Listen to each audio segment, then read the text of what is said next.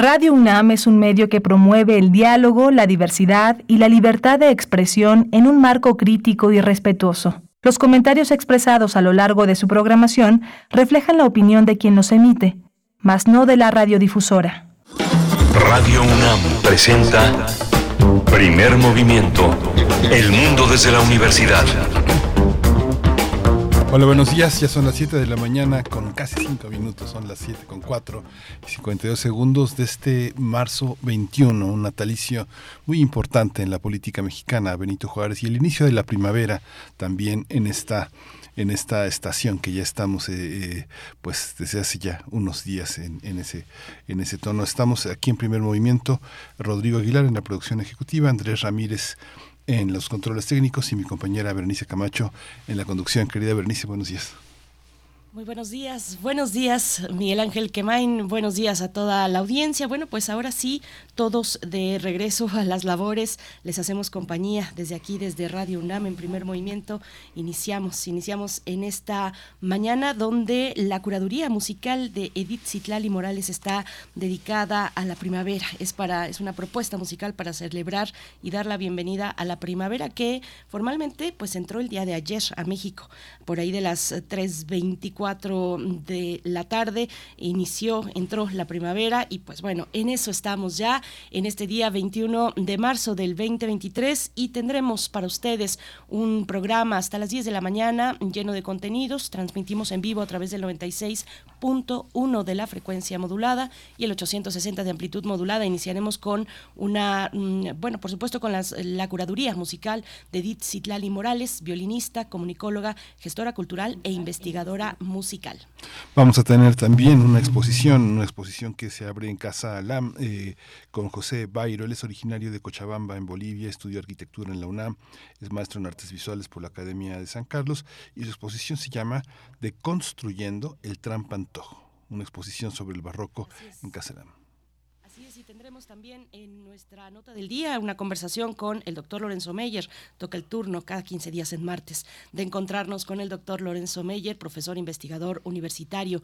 Los múltiples significados de un macro meeting es la manera en que titula el doctor Lorenzo Meyer su propuesta para ustedes en esta mañana. Cuéntenos cómo vieron, bueno, pues ya seguramente lo platicaron el día de ayer contigo también, Miguel Ángel Quemain, pero cómo vieron esta concentración en el Zócalo Capitalino el sábado pasado, 18 de marzo, en el aniversario, pues que, que además viene eh, pues de, la expropiación petrolera, pero que viene en un contexto muy importante también de eh, una postura, un posicionamiento respecto a eh, un posicionamiento soberano respecto a la energía, la riqueza energética de nuestro país. Interesantísimo un, un tema como este. Y bueno, pues ya lo vimos, vimos el sábado pasado esta concentración multitudinaria desbordada en el Zócalo capitalino, en el primer cuadro de la ciudad. Vamos a ver cómo lo propone, cómo, mm, cuál es el análisis del doctor Lorenzo Meyer. Vamos a tener también Chile, la presencia de Chile y el rechazo a la reforma tributaria del presidente Gabriel Boric. La oposición también se la juega, se la juega ya de una manera muy fuerte y también eh, intenta frenar este proyecto de gobierno de Gabriel Boric con el rechazo a la reforma tributaria. Vamos a tratarlo con el, con el doctor Darío Salinas. Él es profesor e investigador emérito del Departamento de Ciencias Sociales y Políticas de la Universidad Iberoamericana y tendremos poesía necesaria. En esta mañana, poesía necesaria, les voy a compartir una propuesta poética para darle la bienvenida, también a través de la poesía, la bienvenida a la primavera. Vamos a hablar hoy también del fentanilo. Es, eh, vamos a analizar la propuesta, una propuesta inicial que eh, hizo el presidente López Obrador para eh, proponer la prohibición o la sustitución del fentanilo para uso médico. Vamos a tratar este tema con el doctor Alfredo Covarrubias Gómez, médico cirujano, especialista en anestesiología con alta especialidad en medicina del dolor y posgraduado en medicina paliativa intervencionismo en medicina del dolor. Él trabaja en el Instituto Nacional de Ciencias Médicas y Nutrición Salvador Subirán. Así es, y cerramos esta emisión con Tiempo Lunar, una sección aquí en Primer Movimiento que pues estrenamos la hace 15 días. Esta es la segunda la, segunda participación de Guadalupe Alonso, directora de la Casa Universitaria del Libro de la UNAM. Nos hablará de Cristina Pacheco. Esto para cerrar la emisión de esta mañana y les invitamos a participar en redes sociales. Cuéntenos, cuéntenos cómo pinta esta mañana, cómo inicia también eh, pues esta temporada primaveral para ustedes. ¿Qué tal este puente? Cuéntenos, arroba P Movimiento en Twitter, primer movimiento UNAM en Facebook. Ahí es donde Tamara Quirós recibe sus comentarios. Vamos, vamos con ello eh, para hacer comunidad a través del diálogo. Y bueno, pues sí, interesante, viene interesante este, esta emisión. Así es que quédense aquí hasta las 10 de la mañana. Iniciamos, vamos con la propuesta musical. Primer movimiento. Hacemos comunidad con tus postales sonoras. Envíalas a primermovimientounam.gmail.com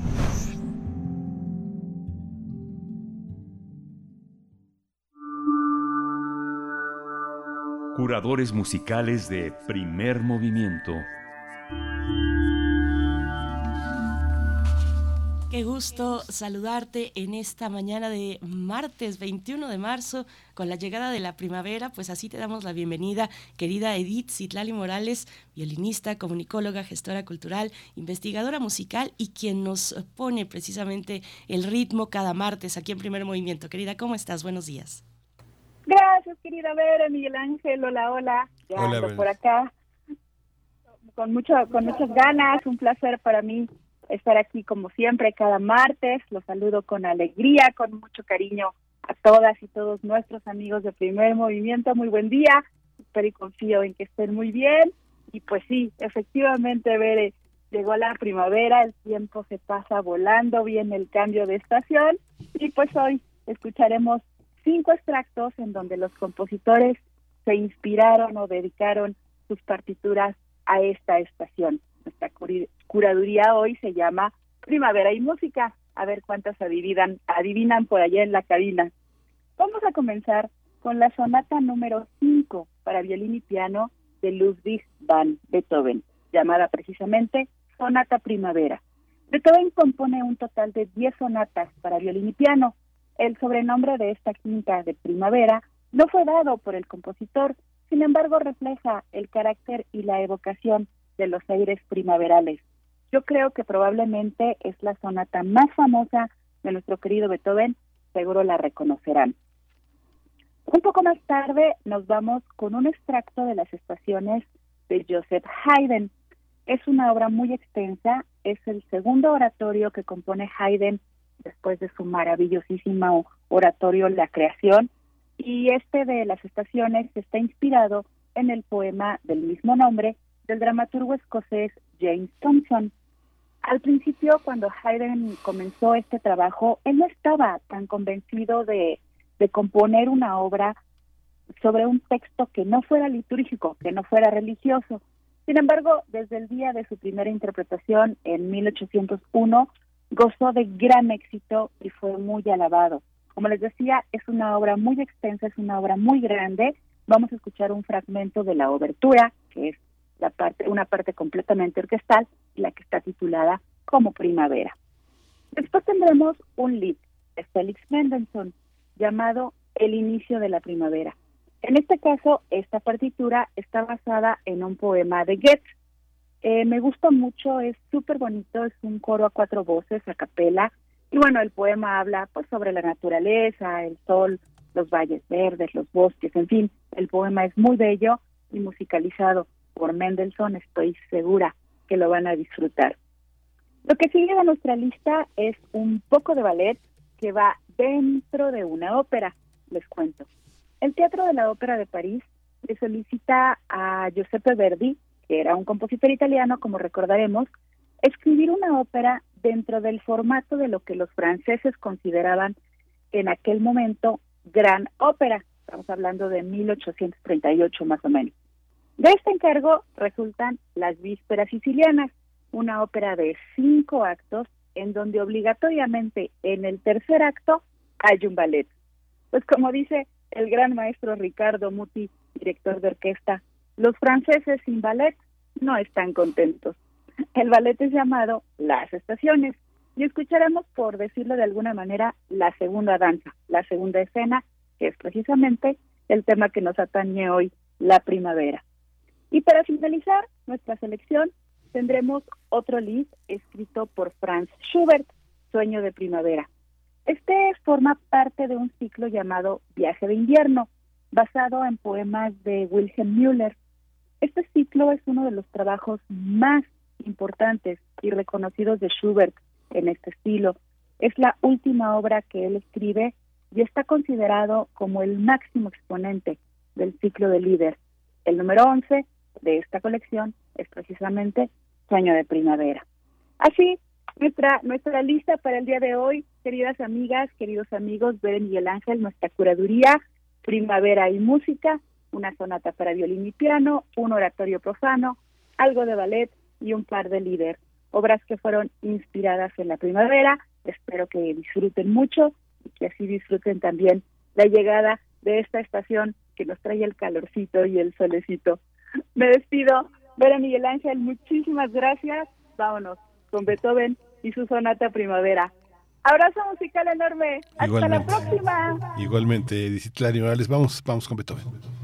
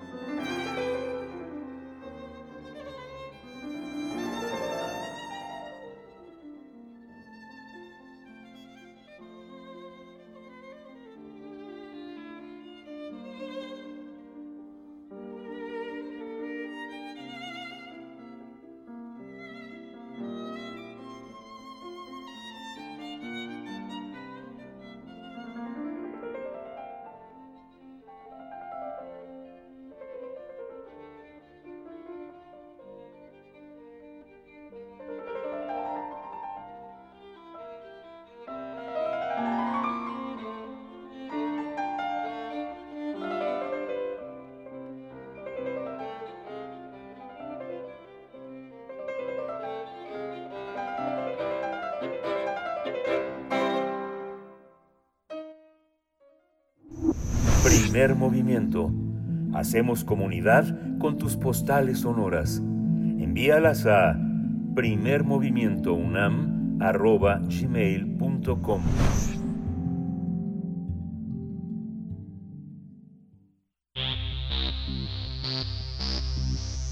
De festivales, ferias y más. Recomendaciones culturales. La exposición de Construyendo el Trampantojo del artista boliviano-mexicano José Bairo Corrochano, eh, quien regresa a Casa Lam, presentará sus obras enfocadas en una experiencia universal del barroco. La muestra está conformada por 28 piezas que comprueban la etapa multifacética del autor, que incluye óleos de gran y pequeño formato, tintas de papel algodón, así como dibujos, cerámicas raku, entre otras técnicas. En cada una de sus obras exhibe la cotidianidad eh, del barroco, como los oficios, la cocina, la gastronomía, y busca desmitificar las categorías de ese periodo histórico. Así es, el autor también presenta una síntesis hablando del barroco mestizo, de la presencia de los esclavos, la presencia indígena, española y mestiza, que incluye recuerdos y evocaciones, no solo de México, sino de, toda América. José Bairo eh, expone que eh, varias, varias de las piezas, eh, pues, las piezas que expone no han sido vistas. durante dos años preparó este trabajo y ah, la mitad de estas piezas han sido preparadas ex profeso para la Galería Casa Lam, realizando una serie de tintas. La muestra de Construyendo el Trampantojo se inaugura el miércoles 22 de marzo, el día de mañana, a las 19 horas, en el Salón Central de la Galería Casalam y estará abierta al público hasta el 22 de mayo de este año. Vamos a conversar con él. ya está en la línea José Bairo eh, y sobre esta exposición, eh, originario de Cochabamba, Bolivia, arquitecto por la UNAM, maestro en artes visuales por la Academia de San Carlos. Le doy la bienvenida. Buenos días, eh, José Bairo.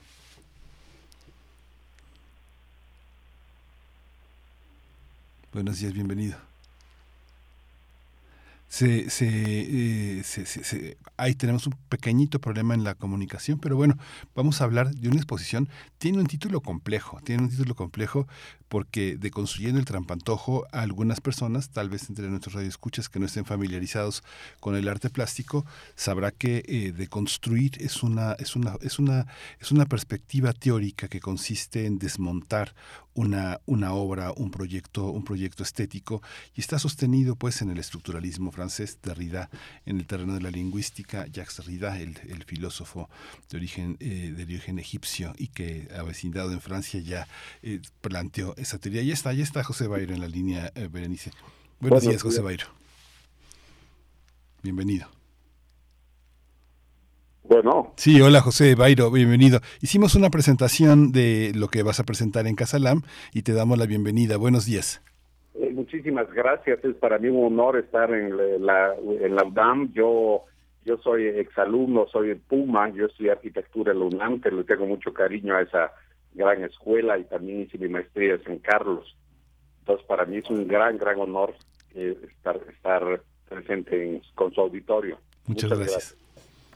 Muchísimas gracias, bienvenido, maestro José Bairo. Pues bueno, ya mi compañero Miguel Ángel Quemain, antes de entrar contigo al aire, eh, eh, pues comentaba sobre el título de esta exposición. Me gustaría sugerirte empezar precisamente por ahí, por el nombre de Construyendo el Trampantojo. ¿Qué, es el Trampantojo para empezar y, cómo y, qué nos refleja el título mismo de la, de la exposición?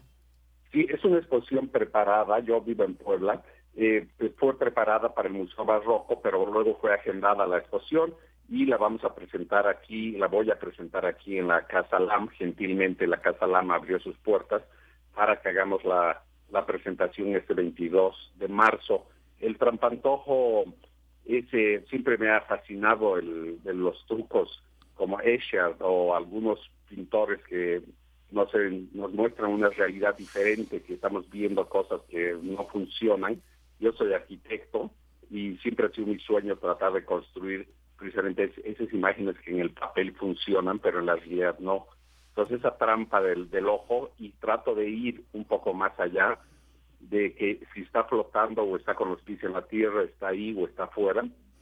Eh, también lo hago de la parte psicológica, que en las expresiones de los personajes que están pensando o están diciendo, están alegres o están tristes, siempre hay una una, una doble, una doble, un doble mensaje también con ecos del albur, que el albur es algo muy mexicano, muy, muy, muy mexicano que a mí como extranjero me llamó, llamó la atención desde un principio y tratando de desmenuzar qué pasaba en el barroco, porque el barroco no solo son las grandes iglesias y los, los arcabuceros o los grandes personajes, sino en el, en el barroco hubo una gran cantidad de gente anónima que estuvo trabajando y construyendo ese universo es una es una es una complejidad e, enorme tratar tratar el barroco porque justamente parte de lo que el barroco en México eh, significa es eh, eh, un, un, horror al vacío un horror al, vacío que nosotros está representado por lo churriguresco. ¿cómo, cómo, cómo se da este diálogo el, del, del barroco latinoamericano y en particular tú que lo viviste que estudiaste en México cómo cómo se asienta esta exposición y esta perspectiva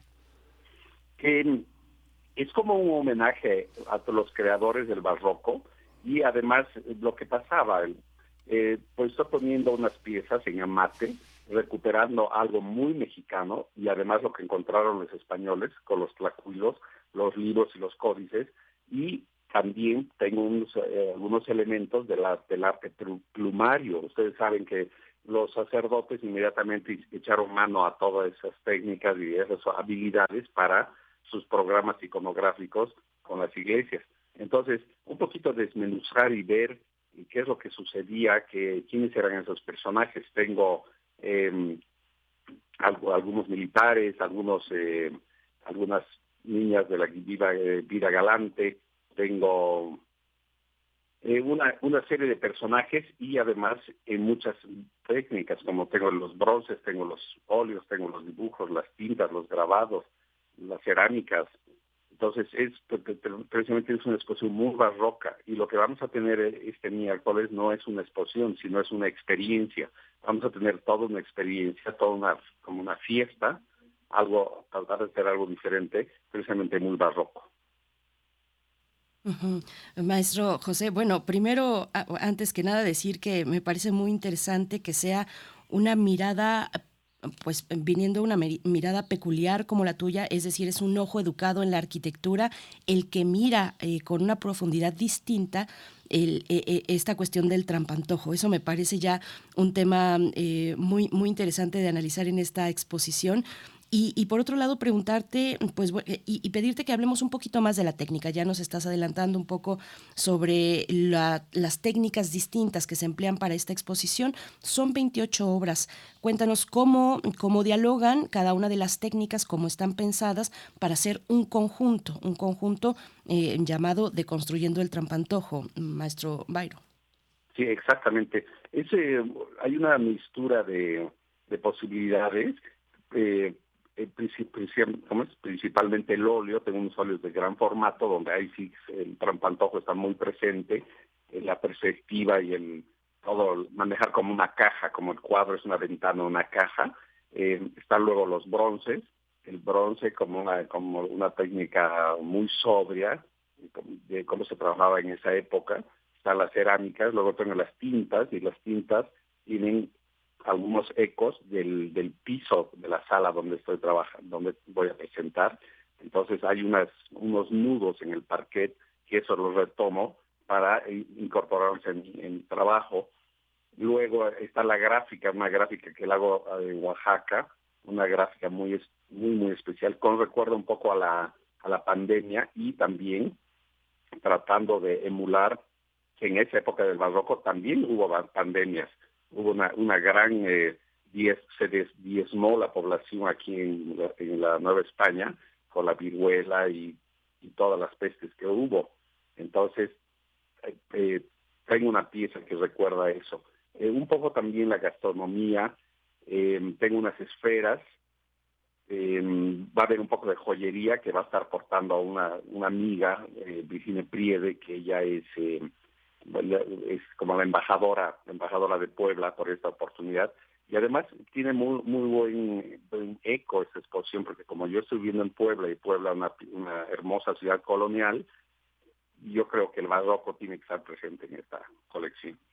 Hay una, también hay una, hay una voluntad de dialogar con de dialogar con la pintura, con el pensamiento, con el pensamiento plástico. Hay una, hay una eh, presencia en, la, en, el espacio que tienes para hablar de tu pintura eh, con el Bosco, con Goya. ¿Cómo, cómo dialogar con la, eh, esta, esta mixtura entre la pintura europea, la más crítica, y al mismo tiempo tratar de entender plásticamente lo que pasó en el siglo XX. Pienso que es difícil desde Latinoamérica eh, desligarse de, Morales, eh, de Tamayo, de, eh, del chileno Mata, de, de, Wilfredo Lam. ¿Cómo entender todo, esa, todo ese horizonte que es, un, es una trenza con, el, con la pintura europea y latinoamericana? José. Muy, muy interesante tu pregunta, me parece muy, muy interesante. Alguna gente me dice, ¿no? El, eh, tú trabajas el surrealismo, el surrealismo, entonces inmediatamente me, conectan con Remedios Varo, pero yo, yo, siempre les respondo, el surrealismo está presente desde antes de Remedios Varo, y uno de mis, uno de, mis eh, de mis faros precisamente es el Bosco, con su cuadro El Jardín de las Delicias, en el Museo del Prado. Entonces todo ese universo y además cada cada personaje significaba algo, están presentes, está presente ahí en, en uno de los lagos, está presente América, está mm, la, la, situación de los sacerdotes en esa época, etcétera, hay una simbología muy grande. Entonces, si podemos hacer un espejo comparativo con el maestro Toledo allá en Oaxaca, imagínense ese jardín de las delicias llenas de chapulines y llenas de los sapos de, de, de Juchitán, o sea, está perfecto, hay un diálogo maravilloso, del cual yo simplemente soy un... Eh, un narrador más, tratando de no solo hablar de México y, Europa, sino tal vez Latinoamérica, porque también me gusta poner algunos ecos de, mi Bolivia, eh, como las minas, las montañas, y un fenómeno muy particular que hubo en la pintura de América, que a mí me fascina. Yo hice la maestría y mi, mi director de tesis fue el maestro Juan Hacha, y hablamos sobre Los Ángeles arcabuceros y cómo, cómo salió el nuevo lenguaje latinoamericano en la pintura y qué es el paisaje, la flora, la fauna y la carencia de perspectiva. Ese efecto es para mí fantástico y que lo retomo en mi obra también y qué mejor ver desde esa época, desde esa ¿cómo es? óptica al Jardín de las Delicias. Em, y eh, descomponiendo, rompiendo la figura, qué mejor que Tamayo o, o Lam con las texturas, etcétera, etcétera. Siempre hay un hay una influencia y hay un diálogo entre la historia, el tiempo y, y los creadores, ¿no? Y somos, yo siempre les digo, tú no necesitas invitar a mis alumnos, no tienes que inventar nada, simplemente eres hijo de tu tiempo y lo que estás viendo plasma en un lienzo y eso es lo que yo estoy haciendo también en esta exposición y, pensando y continuando con esta cuestión de las de las representaciones de, estos elementos que veremos en la exposición, vaya, hay una distancia entre eh, cuando hablamos de la gráfica oaxaqueña o de los elementos de, de Bolivia, de Cochabamba, me imagino. Eh, Cuéntanos un poco, José Bairo, estos, pues estas distancias y estas cercanías, porque como, como has dicho y sabemos, bueno, son representaciones que no solamente se inspiran en México y en regiones puntuales también de México, sino en la región latinoamericana. Eh, hablando de representaciones, ¿cuándo se tocan, cuándo se distancian, cómo se distancian estas representaciones en esta exposición?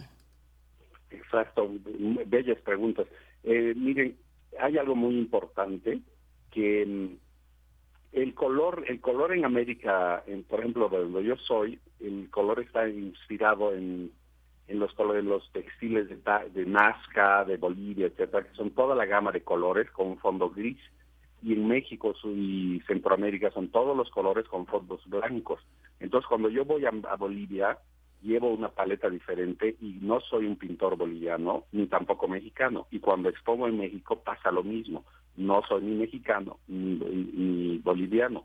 Y eso es muy interesante porque es al mismo tiempo lo que dicen la distancia, el, hacer las distancias, también es un homenaje. Yo trabajo mucho con los talleres de Oaxaca.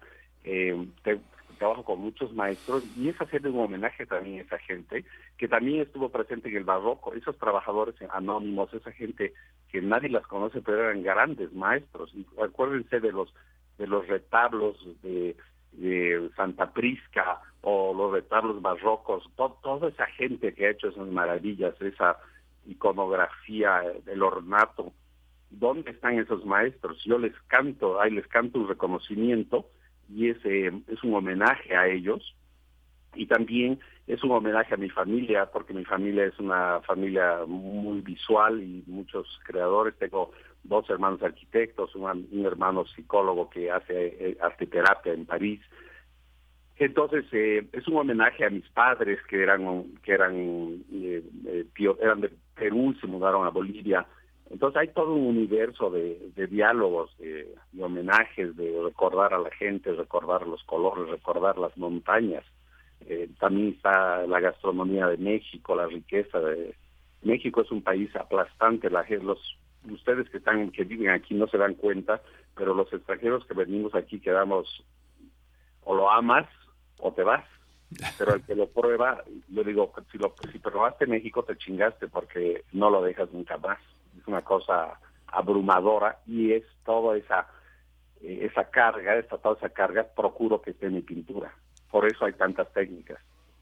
Sí, y aunque, aunque también, José, también es extranjero. Yo tenía un amigo chileno, un extraordinario escritor, que, que decía que eh, las, pinturas, los colores de Tamayo los, o, los, o los motivos de Rivera eran una fantasía que no podía ver en un país tantas cosas tan distintas esta, esta, esta visión también de, eh, eh, de esta exuberancia de color y plástica eh, ha tratado también de emparentarse con motivos muy turísticos dentro de la pintura. Pareciera que hay una, hay una cuestión que sigue insistiendo con la cuestión del realismo mágico, que fue, pues fue, fue un buen motivo turístico para hablar de las sorpresas latinoamericanas, pero esta, esta, esta, esta cosa tan exuberante, ¿cómo entenderla desde el punto de vista desde el punto de vista plástico? La exuberancia de los Andes, la exuberancia de las montañas de, eh, de este mundo peruano y de este mundo boliviano, con la otra exuberancia selvática y este y de color mexicana, frutal, totalmente. ¿Cómo, cómo, cómo lidiar con eso sin, sin, este, sin dejarse motivar por lo turístico, por lo, por lo más comercial, José? Exacto, muy interesante. Mira, hablas del realismo mágico. Mi pintura es precisamente un homenaje, otro homenaje al Gabo. Es, mi pintura es García Márquez y es Cien en soledad, que yo lo leí cuando era, tenía 15 años, y toda mi pintura tiene que ver con ese universo, los mercados y todos los bulevares donde se vendían aves y se vendían eh, alimentos exóticos, etcétera. Juan Hacha alguna vez lo dijo en clases, eh, cuando uno va a Valderas y ve toda la artesanía o va a algunos lugares, eh, a veces choca, un poco choca porque se vuelve como una, una paleta turística, se vuelve una algo medio comercial nuestra, nuestras expresiones en algunos lugares, tanto en Cusco o Machu Picchu, etcétera, eh, precisamente porque la gente, los artesanos de ahora, quieren un poco halagar y quieren tener un eh, vender sus productos a un, a un turismo que llega ávido de esos colores, pero que no tiene ni pies ni cabeza, entonces se va perdiendo esa sofisticación que nuestros pueblos antes de la llegada sí eran muy exquisitos y sí tenían una, una paleta y una estética muy peculiar y muy, muy depurada. Entonces hay que tener mucho cuidado de, de saber manejar esa línea, tener una línea eh, que no se vaya a, pervertir, que no se vaya a, deslucir. Entonces yo soy muy cuidadoso en la, en la cocina la pintura y trato de... Yo, yo fui maestro del color en, en la Universidad de Puebla y trabajé 11 años en eso y sigo trabajando el color, sigo precisamente para eso, para no hacer una pintura llamativa, una pintura eh, chocante, ¿no? Tiene, tiene, que ser, tiene que haber un diálogo, la pintura es el color en la pintura es, es un algo más porque hay muchas otras cosas que están atrás del lienzo que un espectador las puede percibir. Claro, eh, y bueno, me gustaría seguirme con esa cuestión del color. Iba a pasar a la, al tema de la cerámica, pero, pero es bien interesante, por supuesto, adentrarnos un poco más en, en la cuestión del color, en las decisiones de la paleta de color en esta exposición. Eh, José Bairo, cuéntanos un poco de ello, de, de y, cómo, o sea, las decisiones que tomaste eh, en, en, la, en, la, paleta de color, pero cómo describirlo también para, para radio, para quienes nos escuchan, para quienes no pueden ver, como nosotros sí tenemos el catálogo y estamos eh, pues revisándolo, estamos viendo las eh, decisiones, los aspectos, las texturas eh, que da, que da también el color. cuéntanos un poco, ¿cuáles son esas decisiones que tomaste? Sí, yo creo que hemos tropezado en una, en una entrevista barroca, ¿no? Cuando uno comienza a hablar de eso, se abre un universo impresionante, porque en el barroco son muchas cosas, muchísimas cosas, y de por sí los latinoamericanos decimos, bueno, nos dicen que somos los melancólicos barrocos, ¿no? Que seguimos con ese, es el repetir, el, miedo al vacío, etcétera. Y todo eso aderezado con el color y la luz. Ya Tamayo lo dijo, que el luz, la luz de México, yo estoy de acuerdo, la luz de México es tan única que los colores aquí tienen otra vibración, tienen otra potencia y son muy diferentes. Cuando yo pinto en Bolivia me sale otra paleta y cuando pinto en los Estados Unidos es otra paleta, igual en Europa, es interesantísimo. Y además cuando llevo mis cuadros a Europa, eh, como que baja la intensidad porque no tengo el efecto de la luz del sol de, por aquí. Entonces, eh, yo trabajo en una serie de armonías o contrastes, trabajo mucho los complementarios. Entonces, y al mismo tiempo trato de ser austero, austero y equilibrado. Eh, tal vez algunos algunos puntos de interés en el cuadro pueden estar saturados y lo demás van bajando en grises, en ocres, en sienas. Voy trabajando y además en esta colección, hablando del barroco, hablo un poco del claroscuro, en la potencia del, de, ese, de, ese, de ese contraste tan fuerte. En la gráfica que voy a presentar, uno es en, una gama de grises muy, muy profundos, de grises azules, que es, una mono, eh, es muy monocromático, donde hay muchos detalles, pero nada más estoy trabajando con azules, es, muy lindo. Y tengo otro que se llama Recuperando la Democracia, que es un, un, eh, un cuadro amarillo, totalmente amarillo, donde tengo un amarillo muy claro hasta un amarillo muy oscuro. Entonces, y ese, ese amarillo tiene un poquito de violeta que es el complementario. Entonces siempre soy muy metido en esa paleta para que no salga, eh, para que no salga demasiado agresivo, digamos, hiriente. Sin embargo, que sea una selva, como decías, ¿no? Porque también está presente la selva, selva de, Centroamérica, etcétera, del Amazonas. Pero yo creo que hasta la naturaleza es, equilibrada y es eh, muy sofisticada en su paleta de colores. Entonces trato de ser muy cuidadoso al respecto. Tú que has estudiado en México y conoces, bueno, por supuesto también conoces eh, eh, el, ambiente boliviano que en algunos aspectos son eh, y peruano que también en algunos aspectos pueden ser incluso más precarios para los jóvenes que se adentran en la pintura. El tema, el tema de los materiales, José, pasamos una pandemia larga, ¿no? Donde justamente los materiales se podían conseguir en línea, este, no, no, no excesivamente caros en relación a lo que se podía conseguir en una buena tienda de materiales materiales eh, artísticos, pero la cadena de suministros eh, se, vino, se vino abajo con muchos materiales que son importantes. Eh, muchos jóvenes logran adquirirlos gracias a, becas que los gobiernos les otorgan para, para sus proyectos artísticos, pero ¿cómo, ¿Cómo está hoy el tema, el tema de los materiales? Por una parte, la tecnología digital avanza, eh, abarata todo, pero por otra parte, los materiales, las pinturas, los acrílicos, las acuarelas, los pinceles, eh, toda, toda, la, toda la gama que hay, cada día es más caro. Es cada, es cada vez como una cuestión muy exclusiva, como la fotografía analógica, que yo creo que ha alcanzado precios mucho más eh, altos que desde su fundación que eran muy exclusivos. ¿Cómo, en, cómo convivir con esta situación? ¿Cómo, ¿Cómo observas esa situación a la que se enfrenta un, eh, una emergencia de jóvenes? Cada vez más jóvenes están en San Carlos, cada vez más jóvenes están en la Esmeralda. Eh, hay, una, hay un boom de jóvenes que pintan y dibujan, este José. Sí, es muy interesante tu pregunta también. Mira, eh, yo afortunadamente, yo cuando estaba en San Carlos iba ahí al centro a una tienda de materiales muy famosa maravillosa, iba y me derretía, decía, algún día me voy a comprar toda la tienda. afortunadamente han pasado los años y, y ahora voy y digo, no, voy a comprar lo necesario, porque luego compro cosas que nunca las utilizo y no se trata de tirar el dinero, ¿no es verdad?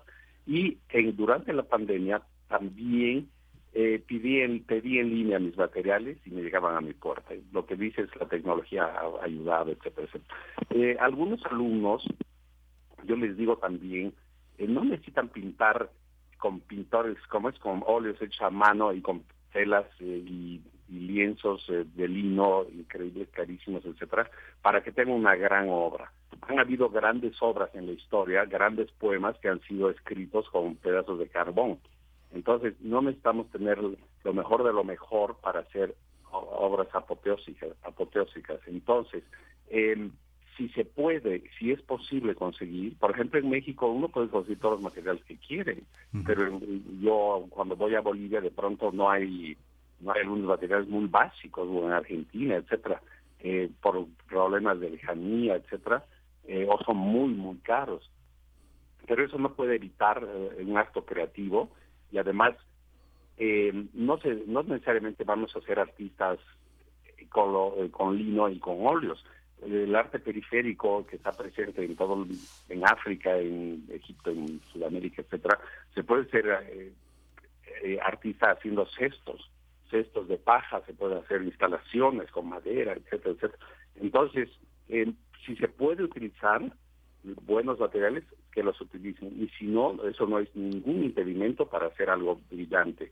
En mi caso ahora que yo puedo, afortunadamente, em, adquirir eh, eh, materiales muy buenos, soy muy, muy especial en eso, porque no solo pido los mejores materiales, y es verdad, pinto con los mejores materiales que me compro en los Estados Unidos o en Europa y me los traigo y lo pido por las redes sociales, etcétera.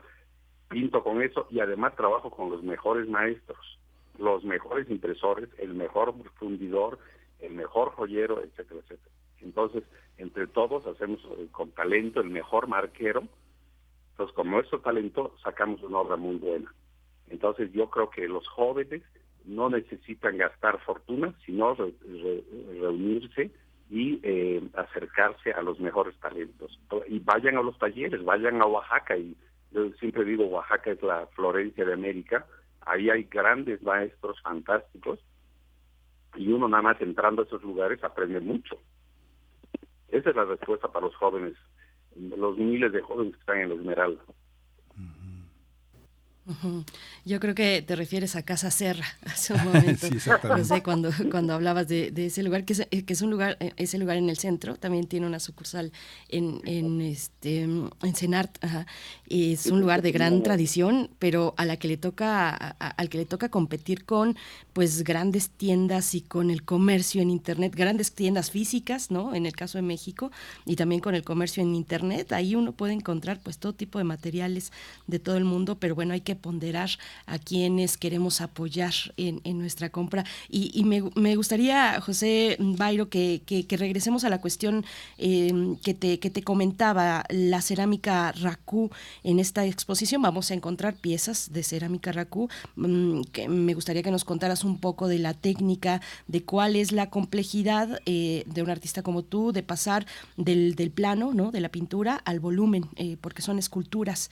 Eh, háblanos un poco también del motivo de estas piezas. Eh, tienen eh, un poco de color, color azul. Eh, a ver, cuéntanos, por favor. Sí, hay, algo que ya lo he comentado en otras entrevistas. Yo trato de trabajar cada técnica con su lenguaje. No puedo trabajar la talavera imitando un óleo. No puedo trabajar un bronce como si fuese un grabado. No, cada técnica tiene su lenguaje y hay que potenciar su lenguaje pero existe un hilo conductor para que la gente diga, este es un bairo, ¿no? Afortunadamente tenemos en México un gran taller de un amigo mío que tuvo la voluntad de sus recursos de poner el taller El Gallo en Cholula. Es un taller maravilloso, increíble, que los artistas nos tratan, pero con alfombra roja. Es un servicio increíble. Como yo que tengo mi taller, también doy clases. Y en ese taller en ese taller, yo siempre les digo a mis amigos, no debemos dejar que ese taller caiga, que ningún taller caiga. Yo tengo un, un broncero, por ejemplo, un maestro broncero que no tenía chamba y se comenzó a meter al taxi. Yo les dije a mis amigos, no, hagan, bronce, no podemos dejar que el maestro se dedique a otra cosa. Entonces, el taller de Cholula, de, que se llama el taller El Gallo, lo pueden ver en, en las redes sociales, es un taller fantástico, donde estamos trabajando racú, tienen como tres hornos. Ustedes saben que el, racú es una técnica muy, muy difícil, muy peligrosa, que en muy pocos lugares del mundo lo hacen. Eh, viene de Japón eh, y por el espacio también, pero en estos países maravillosos que tenemos tanto espacio, este mi amigo ha puesto un taller y un horno enorme y sacamos muchísimas piezas en el racú.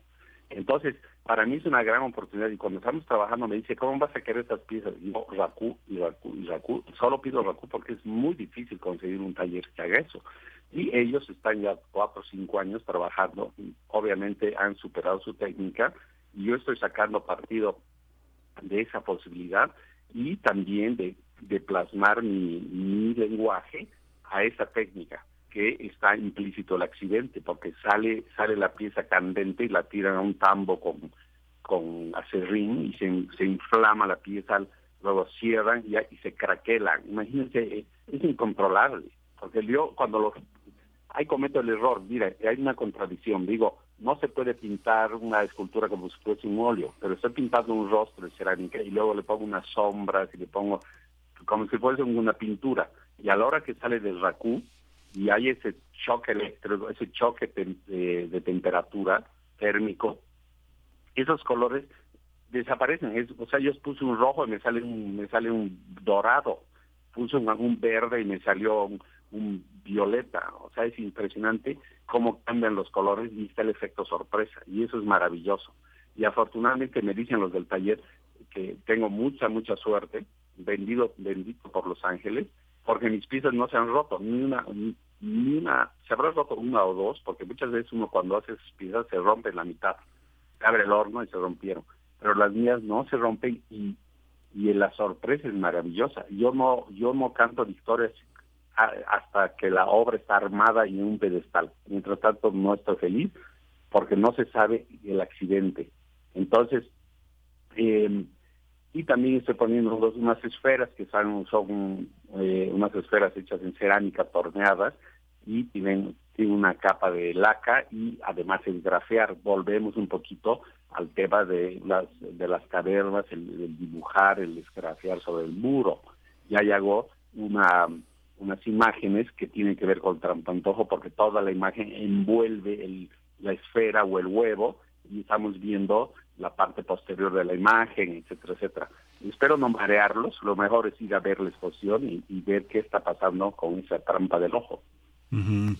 Pues ya nos acercamos al final, José, pero sí quería preguntarte, digamos, un pintor con tu trayectoria y ya con la con la con la solvencia que dan eh, los años y la y tener un público y tener unos compradores, ¿cómo enfrentar el coleccionismo? Como muchos muchos pintores eh, jóvenes cuando empiezan a tener eh, ganar bienales, estar presentes en en, en, en, eventos internacionales como este como la, como la bienal como las bienales alemanas venecianas etcétera cómo cómo se, se, tiene que elegir a, a, los coleccionistas. Muchos coleccionistas de pronto se niegan a prestar, a prestar las obras cuando hay exposiciones retrospectivas.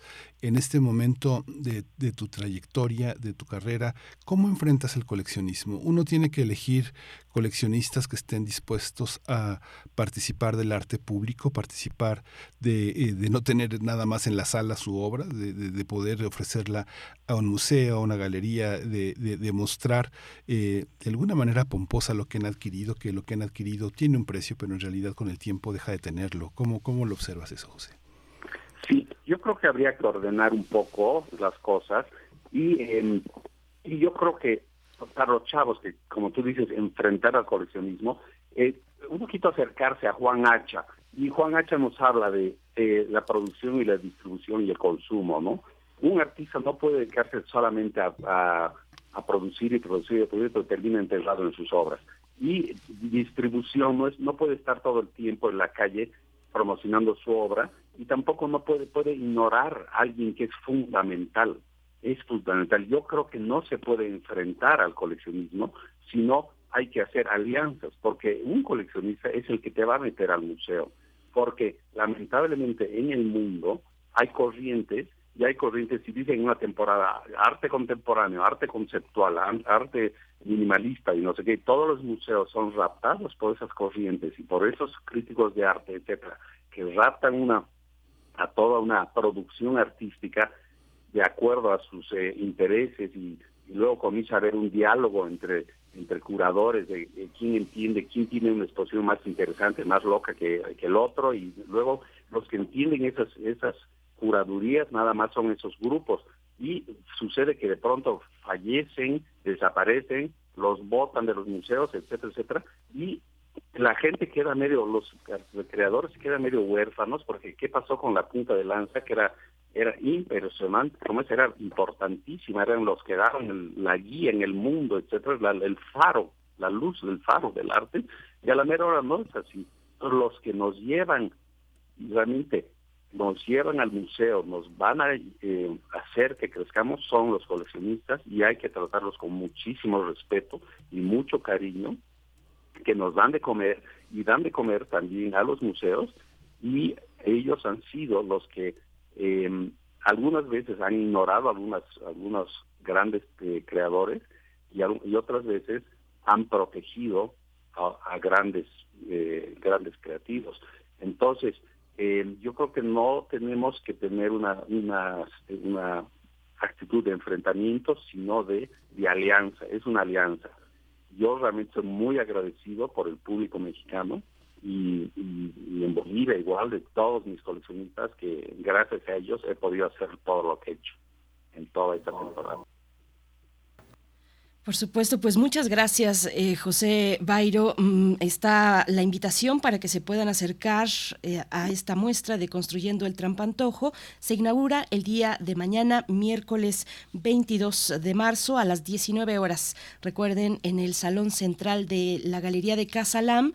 Y bueno, estará abierta al público hasta el 22 de mayo de este año. Ojalá eh, pues se decidan a visitarla. Por el momento, muchas gracias. Qué, qué interesante charla, José Bairo originario de Cochabamba, Bolivia, pues bueno, con esta exposición en Casalam. Gracias y hasta pronto. Muchas gracias y muchas gracias a la UNAM también. Ojalá que algún día pueda exponer en la, en la Facultad de Arquitectura. Ya hablé con Felipe Leal, pero no he tenido tiempo para concretar eso. Tengo una colección de gráfica eh, marcada lista y quisiera tener presencia en la, en la en, el campus de la UNAM. Algún momento lo voy a hacer.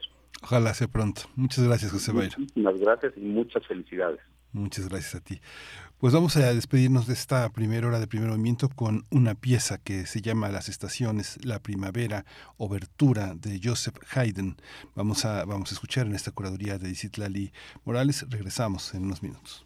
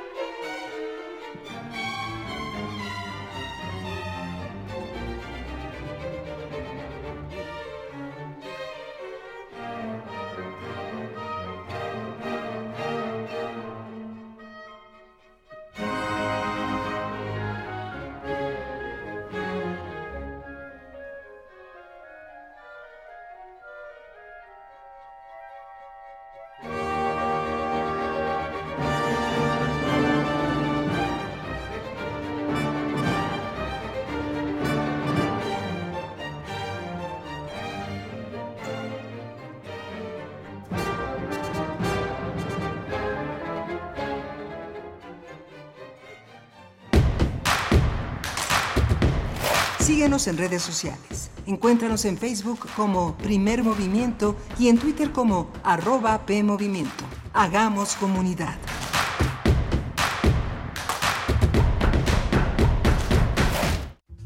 ¿Cuántas ideas caben en las bocas infantiles?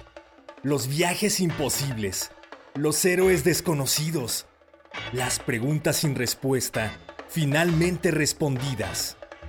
Esas ideas solo necesitan un lugar. Radio UNAM te invita al taller Juguemos a hacer podcast. Fomentamos la creatividad y la comunicación mediante este medio de expresión. Dirigido a infancias de entre 7 y 11 años. Sábados de las 11 a las 13 horas, del 15 de abril al 6 de mayo. Informes e inscripciones en cursosunam.gmail.com. Todos tenemos algo importante que decir. Solo necesitamos el medio. Radio UNAM. Experiencia sonora. Lo social, lo político, lo económico, lo cultural son fenómenos que nos competen a todas y a todos. Nada debe sernos impuesto, porque tenemos una voz, una opinión, tenemos derecho a debate. Analiza lo que sucede en la sociedad en compañía de universitarios, juristas, especialistas y activistas. Con Diego Guerrero, los martes a las 16 horas por Radio UNAM. Experiencia Sonora. ¿Te apasiona el periodismo, la radio y los podcasts? Radio Francia Internacional hace un llamado a todos los estudiantes de periodismo de las Américas y lanza la novena edición del premio Reportaje en Español. En el marco de la Semana de América Latina y el Caribe en Francia. Envíenos su reportaje radial para intentar ganar una pasantía en nuestra redacción en París con todos los gastos pagos. Tienes hasta el 14 de mayo para participar y encontrarás todos los requisitos en el sitio rfimundo.com. La innovación mejora nuestras vidas y tiene el poder de romper barreras. Por eso, el INE innova para dar certeza y legalidad a las elecciones. Mi INE se ha consolidado como el documento de identidad más importante de las y los mexicanos. Ha desarrollado herramientas propias de conteo rápido, urna electrónica, PREP, capacitación virtual y de inclusión. Gracias a la innovación, a la ciudadanía y a nuestro INE, México es referente mundial en la construcción y la lucha por la democracia. Mi INE es valioso porque mi INE nos une. La piedra y el activo afectan tu cerebro, te matan las neuronas y son muy adictivos. Yo sé lo que te digo, pues he sido testigo. Piensa más en tu gente, tu vida y tus amigos. Escucha lo que te digo, pues es verdad. El negocio de la droga es algo que termina mal. Escucha bien, hermano, porque esto te hace daño. El negocio de la droga es algo que termina mal. Esto siempre acaba mal, carnal. Esto siempre acaba mal. Si necesitas ayuda, llama a la línea de la vida 800-911-2000. Lleva el arte a todas partes, en cada palabra que digas, en cada gesto que hagas, en cada plática que entables. Toda la creatividad está en ti. Radio UNAM te invita a inscribirte a sus talleres Oratoria y Dominio de la Voz. Imparte Sergio Rued. Dos grupos los sábados de 10 a 12 horas y de 16 a 18 horas. Actuación para la vida diaria. Imparte Sergio Cuellar sábados de 10 a 13 horas, del 25 de marzo al 29 de abril. Informes e inscripciones en cursosrunam.gmail.com para perfeccionar tu herramienta artística definitiva, el cuerpo humano. Radio UNAM, experiencia sonora.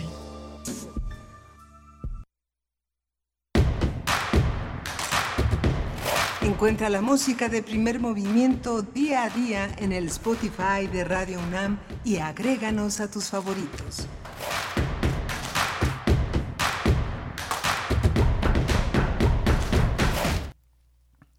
Muy buenos días, ya son las 8 de la mañana con 4 minutos en este martes 21 de marzo, inicia la primavera 21 eh, de marzo del 2023, por supuesto. Estamos llegando a la segunda hora de transmisión. Saludos, amigas y amigos de Primer Movimiento, de Radio UNAM y también de Radio Nicolaita, que nos aloja durante esta hora de 8 a 9 en el 104.3 de la frecuencia modulada, llegando así hasta Morelia. Saludos por allá. Cuéntenos cómo amanecen en esta mañana de martes después de un puente. Eh, cuéntenos también si estuvieron por acá en Ciudad de México y se acercaron a la manifestación, bueno, al, al meeting, al al convocado por el presidente de la República el sábado pasado. De eso precisamente vamos a hablar en unos momentos más, pero antes, antes también, eh, por supuesto, presentar al equipo. Rodrigo Aguilar en la cabina en Ciudad de México se encuentra en la producción ejecutiva. Andrés Ramírez esta mañana frente a la consola en los controles técnicos. Tamara Quiroz recibiendo sus comentarios en redes sociales. Recuerden, arroba P en Twitter, Primer Movimiento UNAM en Facebook. Miguel Ángel Quemain en la conducción. Buenos días, Miguel Ángel. Hola, Berenice. Buenos días. Buenos días a todos nuestros radioescuchas.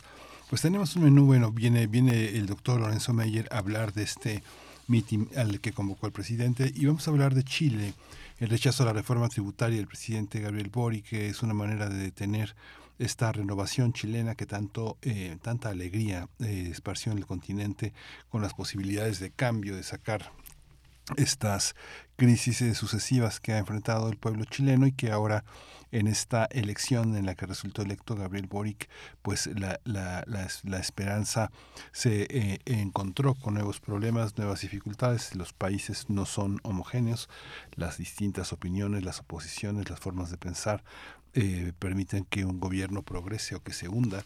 Y bueno, de, de eso vamos a hablar con, con, con justamente con Darío. Darío Salinas, que es un profesor investigador emérito en el Departamento de Ciencias Sociales y Políticas de la Universidad Iberoamericana.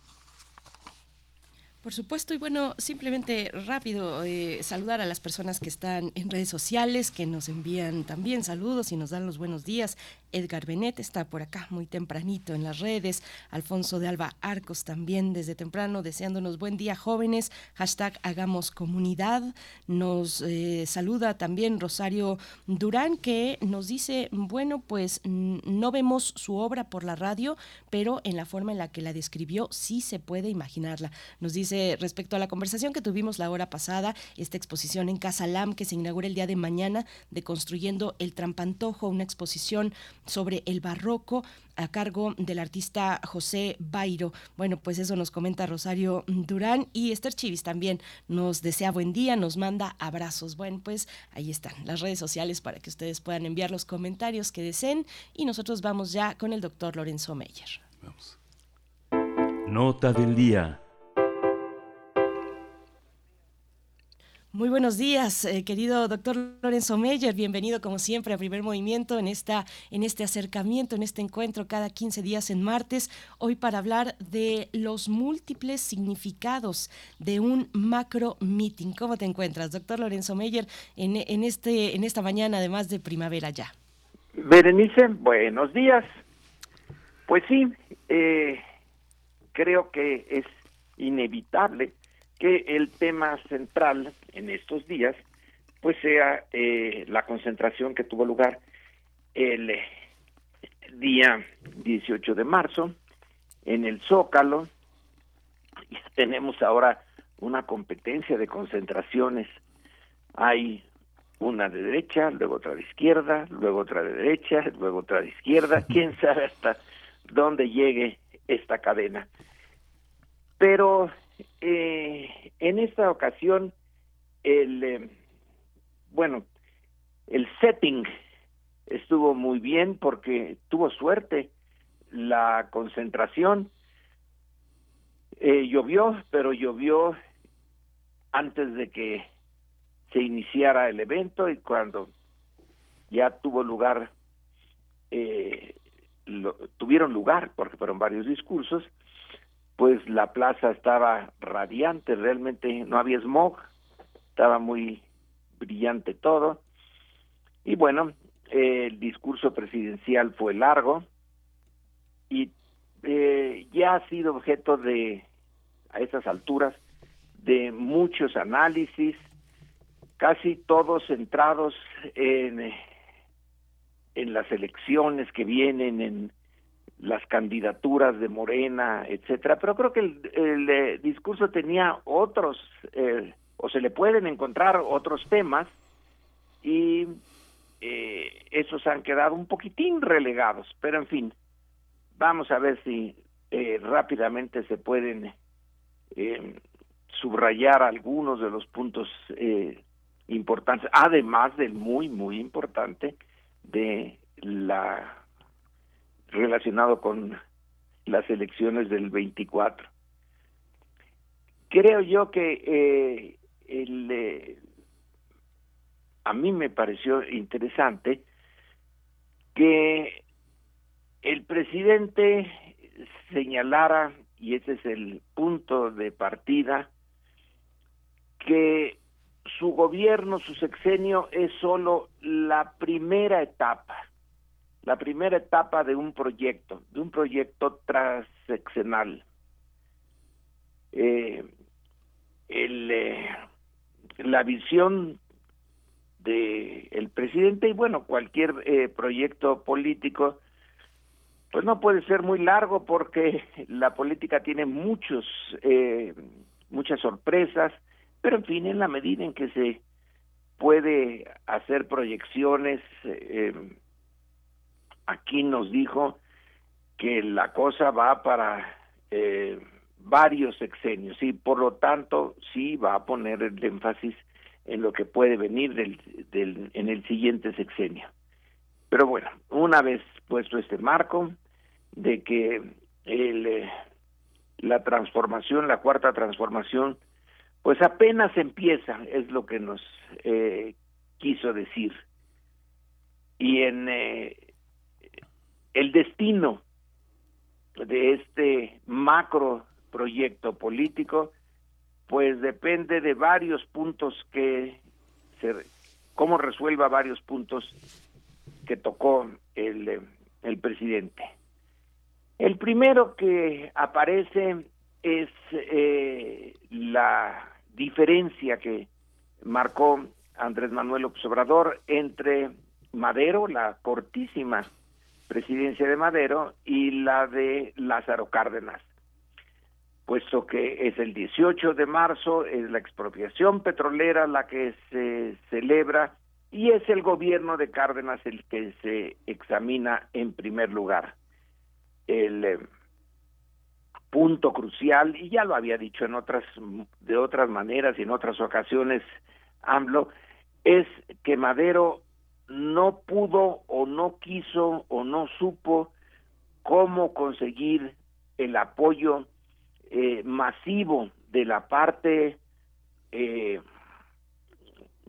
eh, baja de la sociedad, del pueblo, del mexicano promedio, no lo movilizó suficiente y la derecha logró su objetivo de que su presidencia no concluyera, sino que intentó revertir lo que apenas empezaba, el cambio de régimen, y fue por falta de apoyo eh, en las bases sociales.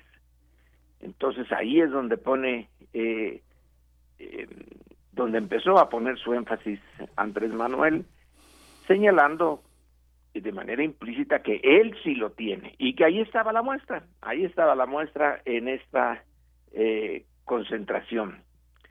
Bueno, eh, la identidad del eh, gobierno con la mayoría de su población, ese es el punto.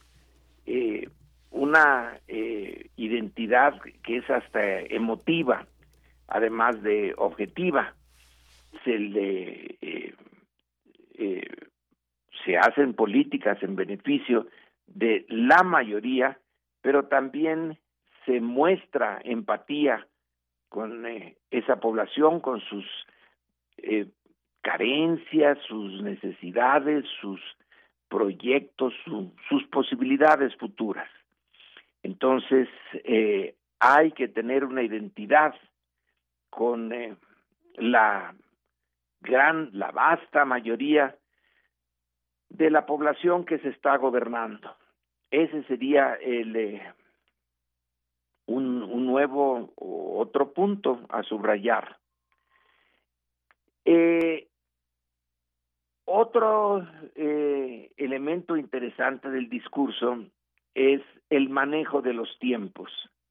Ya aquí entró de lleno en el 18 de marzo de 1938, ese general presidente que logró identificarse y tener empatía con la población mexicana de su época y logró eh, empezarla a, movilizar a que fuera un actor eh, relevante en el proceso político y no nada más las élites, eh, tuvo una virtud, la de calcular sus tiempos, supo cuándo, cuándo podía dar ese eh, eh, ese paso que en realidad es el momento culminante del nacionalismo de la Revolución Mexicana y quizá el momento culminante del nacionalismo mexicano. Bueno, en general, ahí podemos tener eh, diferentes opiniones, pero en relación al nacionalismo revolucionario, pues sí, es el más significativo, el más importante, el que sigue teniendo repercusiones hasta el día de hoy y lo seguirá teniendo, la seguirá teniendo por un tiempo eh, que no es posible predecir.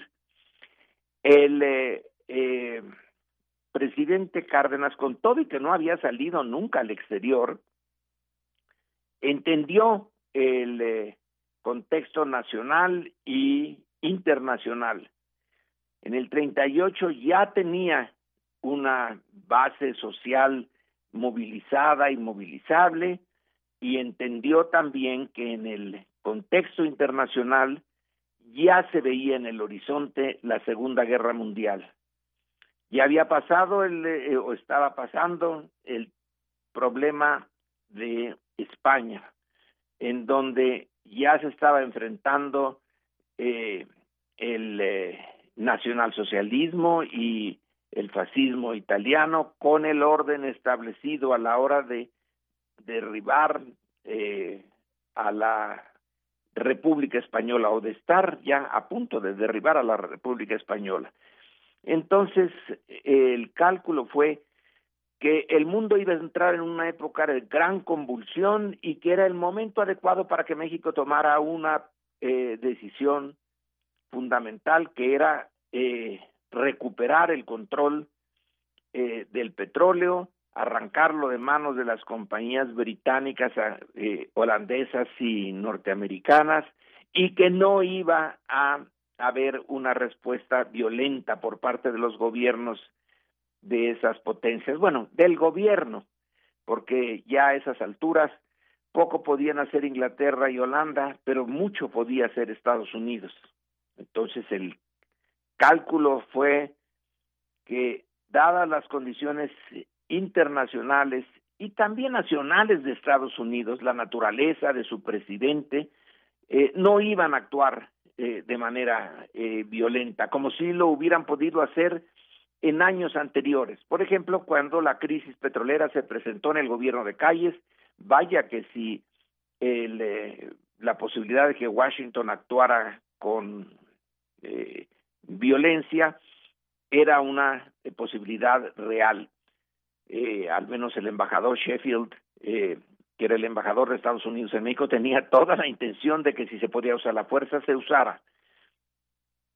Así que supo expropiar cuando era el momento exacto, una eh, visión de estadista, una, eh, em, una visión de la política nacional e internacional, bueno, que yo supongo Andrés Manuel también está proyectándose que eh, como el jefe del Estado mexicano, pues también él tiene que usar los tiempos. Hay tiempos en que no se pueden tomar decisiones muy eh, arriesgadas, muy radicales, y otros en que sí. Así que estaba mandando el mensaje de que él también tiene que calcular los tiempos. No es cuando se quiera, sino cuando se puede. Eh, y el eh, em, siguiente punto es que si él calculó, eh, Cárdenas, que la reacción norteamericana podía ser dura, sí, y de hecho lo, en cierto sentido lo fue, aunque menos dura de lo que hubiera podido ser incluso sin llegar a la fuerza, sino con el boicot económico, etcétera.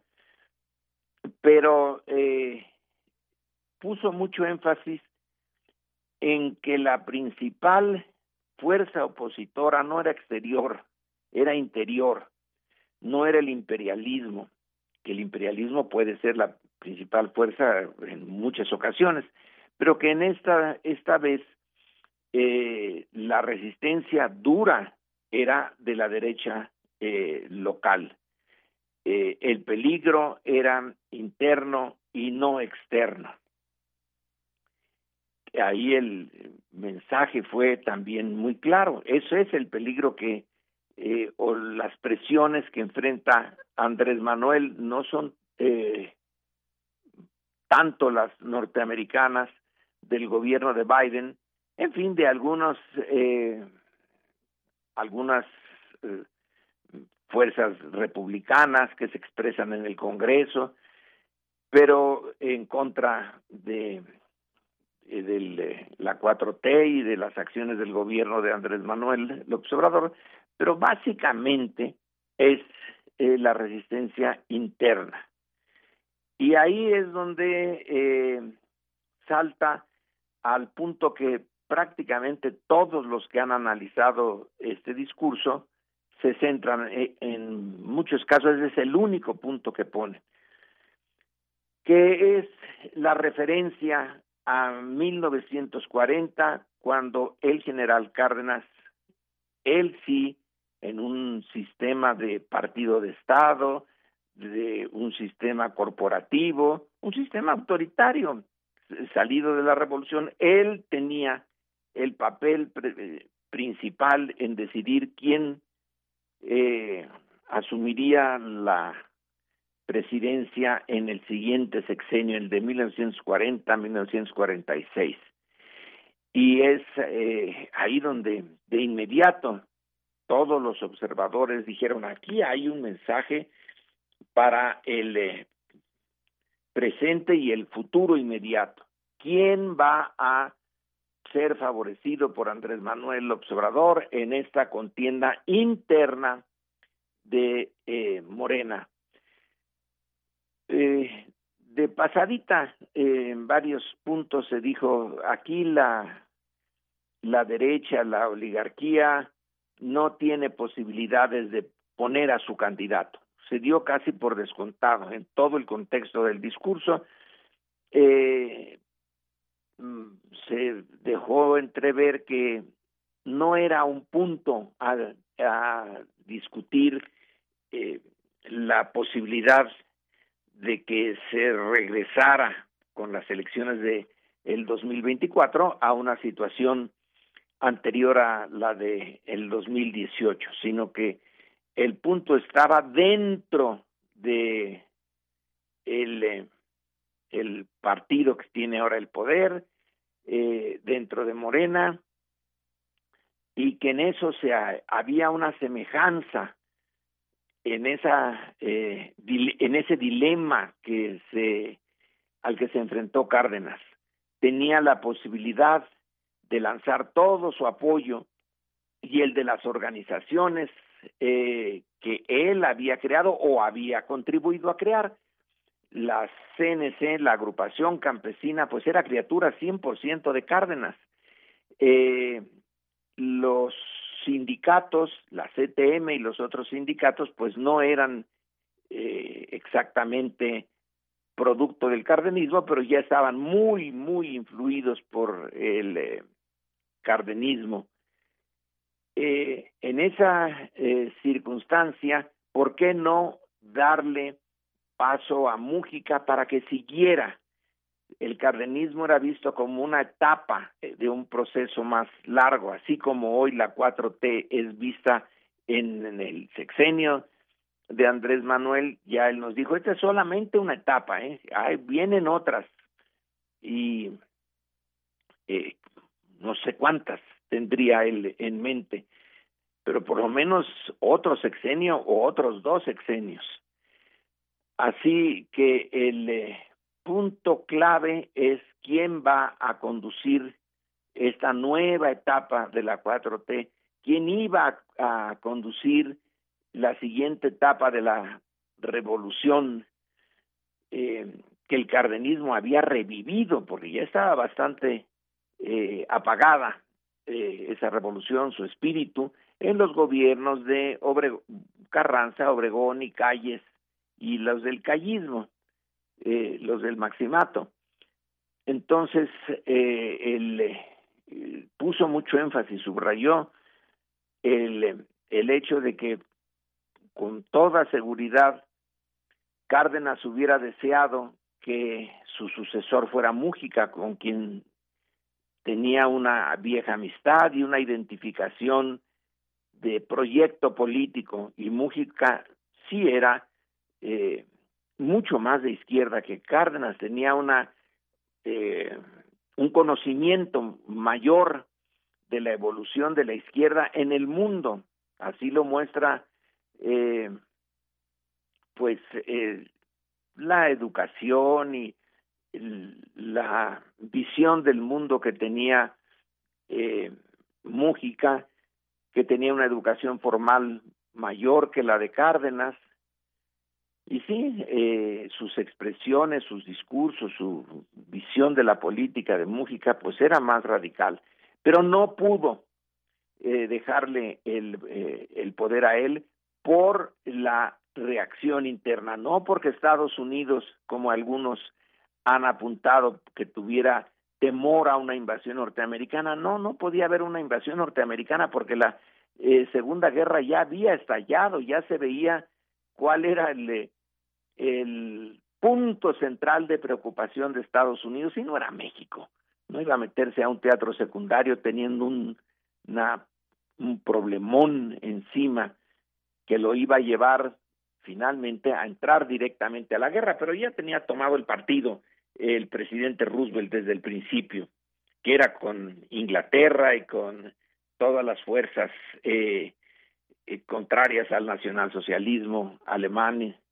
Así que eh, el, eh, el freno a la, eh, al cardenismo pues vino de dentro, de no querer llevar la situación a una nueva ruptura, porque Almazán en 1940 era una amenaza real.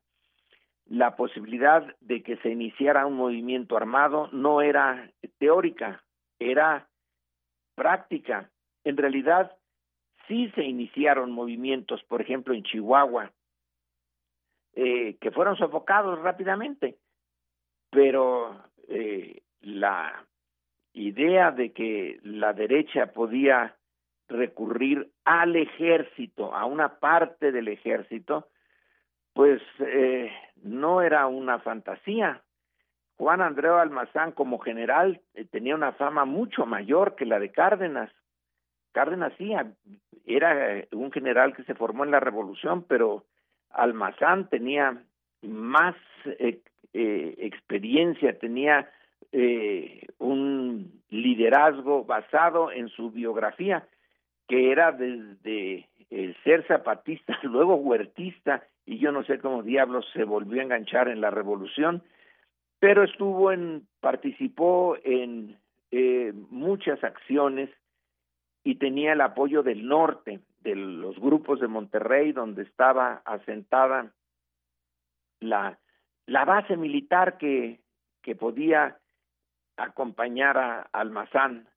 Así que eh, tomó el, eh, la decisión de dejárselo a la parte, eh, al representante de la parte más eh, moderada de el cardenismo, que era Ávila Camacho, y lo dice, bueno, lo que es obvio, se señala Andrés Manuel Obsobrador, ahí ya se amoló todo porque la revolución dejó de de ser algo vivo, una posibilidad, y entró en decadencia.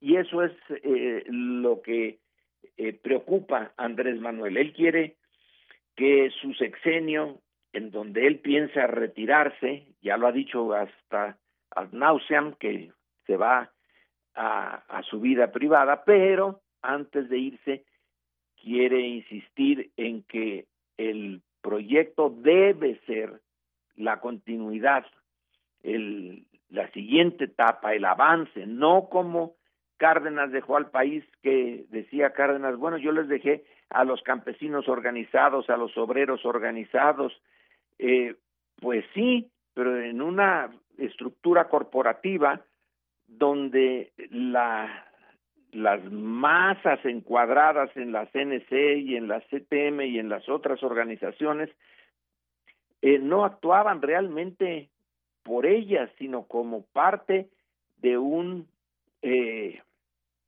organismo corporativo que había eh, al que le había dado forma Cárdenas, ya que modificó la naturaleza del partido en el poder para que fueran los sectores eh, la parte sustantiva del nuevo partido eh, y estaban manejados por sus líderes y si el liderazgo eh, se iba por otro camino siguiendo Ávila Camacho, pues eso iba a, a menguar y a extinguir el fuego revolucionario, digamos.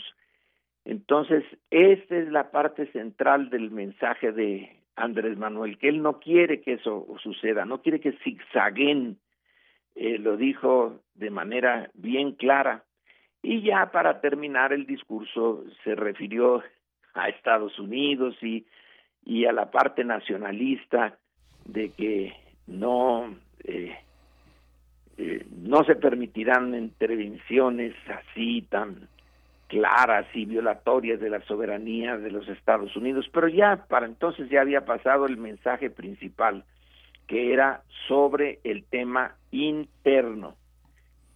Y que eh, aunque se piensa retirar, él quiere dejar Andrés Manuel las cosas de tal manera que no se repita eh, el fenómeno que tuvo lugar en la parte final de la presidencia de Lázaro Cárdenas. Así que el discurso del 18 de marzo, pues sí, sí, se hizo mucha referencia al petróleo, al nacionalismo petrolero, etcétera, pero al final lo que acapara la atención de los observadores, no sé si de todo el público que oyó eh, el discurso, era el mensaje a las dirigencias de Morena, a los candidatos o precandidatos o supuestos candidatos de Morena para la presidencia y, y a la oposición, desde luego, también le mandó el, el mismo mensaje, le sirve para su eh, relación con la oposición. Así que ese fue el meollo, pero hubo varios, pues, eh, puntos eh, interesantes, fue un discurso largo, eh, muy enjundioso, le ponía el énfasis en con todo lo que podía en ciertos puntos y yo creo que eh, es parte de cuando se haga la historia de cómo se desarrolló el eh, proceso electoral de eh, 2024, bueno, pues este discurso va a ser uno de los puntos de arranque. Y ese es mi comentario el día de hoy.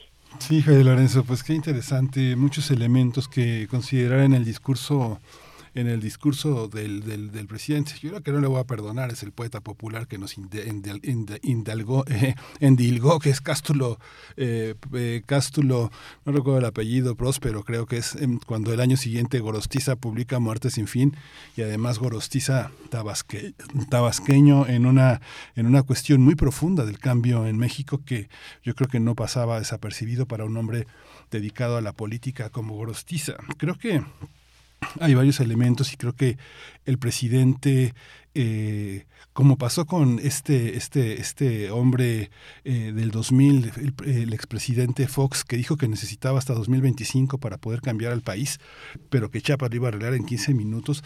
Aquí es una cuestión de largo aliento. Hay una parte en la que eh, Andrés Manuel ha demostrado desde el primer día de gobierno que quien no está en el barco lo, lo tira, lo tira y lo tira sin salvavidas y, y, sin, y quien puede nadar, pues nada eh, lanzando improperios y críticas a la cuarta transformación de una manera muy aguda, como fue el, el exsecretario de Hacienda en la primera este, parte, Carlos Ursúa, que fue una, uno de los denostadores de la cuarta transformación y que fue usado efectivamente por la, por la oposición, este, ¿no? Esta, esta parte.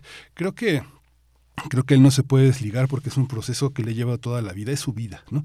Es su vida desde que empezó, desde que empezó y será hasta su muerte, hasta su muerte será que eh, influya en las decisiones de México y que dé opiniones y cada vez más agudas y creo que no va a estar en la cuarta transformación eh, alguien que esté fuera, no, yo creo que no lo concibe. Él, él, eh, este deslinde de Madero fue muy interesante porque siempre hablaba de Madero, ¿no? Como una Dalí de la democracia, pero ahora justamente lo coloca lejos del pueblo. Y es una parte... Sí, es una crítica a fondo a Madero. Sí, muy importante.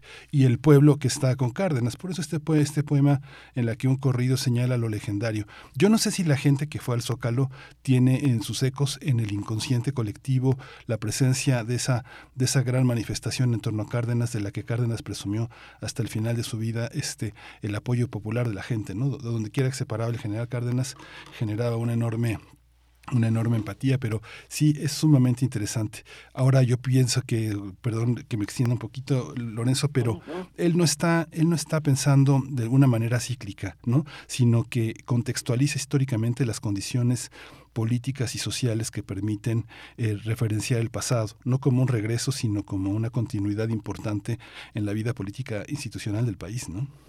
Sí, no, no, no es el regreso al pasado. Eso eh, quizá alguien de mala fe pueda interpretarlo así y señalar, pero si este hombre está viviendo en, con Juárez y con Madero y con Cárdenas y eso ya pasó.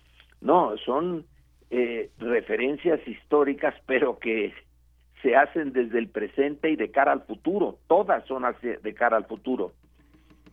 Eh, Madero eh, murió hace más de 100 años, pero cuando lo usa, lo usa hacia el futuro, viendo la lección que se puede sacar de ahí. claro, se pueden sacar muchas, pero la que él quiere sacar, la encuentra ahí, la encuentra en Cárdenas y las lanza hacia el futuro. Pues muchas gracias, doctor Lorenzo Meyer Cástulo Prado, el nombre de este poeta, poeta popular eh, que, mencionas, Miguel Ángel Quemain. Muchas gracias, doctor Lorenzo Meyer. Nos quedamos con esta reflexión ya con el tiempo encima y en 15 días nos encontramos de nuevo. Gracias. Buenos días. Hasta pronto. Eh, Berenice, buenos días, Miguel Ángel. Hasta pronto, doctor.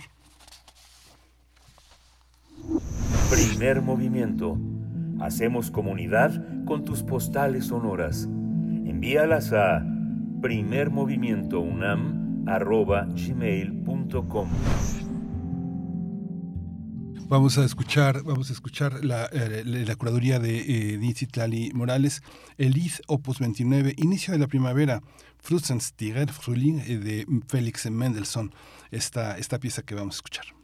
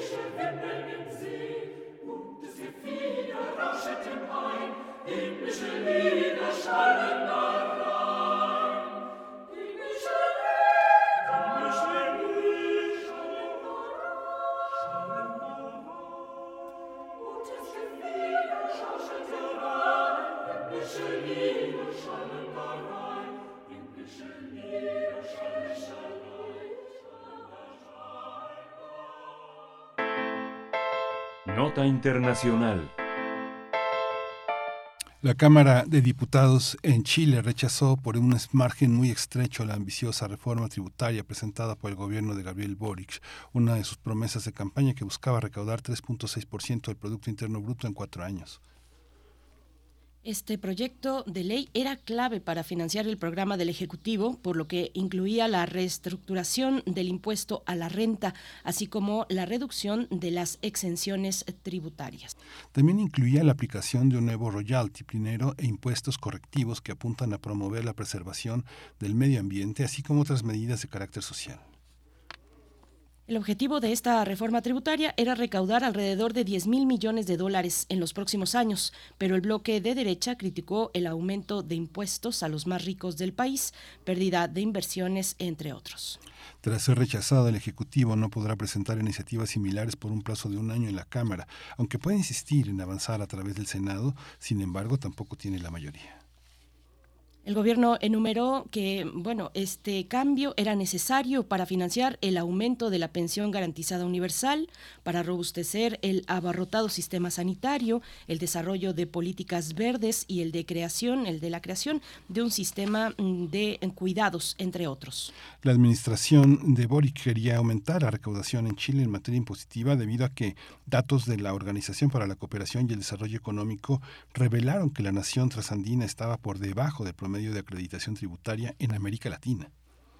Pues vamos a tener un análisis del fracaso de esta medida, de esta reforma, pues del presidente chileno para lograr la aprobación de su reforma tributaria. Y este día nos acompaña el doctor Darío Salinas. Es profesor investigador emérito del Departamento de Ciencias Sociales y Políticas de la Universidad Iberoamericana. Muchas gracias, doctor Darío Salinas, por aceptar esta participación. Bienvenido a Primer Movimiento. Gracias a ustedes por la posibilidad de comentar este importante acontecimiento que acaba de suceder en Chile con muchas implicancias políticas, económicas y sociales. Muchas gracias.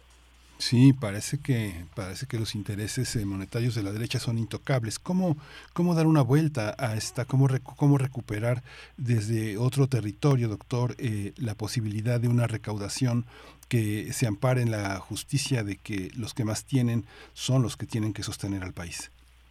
Sí, en primer lugar yo utilizaría un calificativo un, tanto diferente. En Chile es muy importante para la derecha decir de que esto ha fracasado porque estaba mal planteado y porque era absolutamente un itinerario falso para la resolución de los problemas, así como todas las propuestas democráticas y de transformación.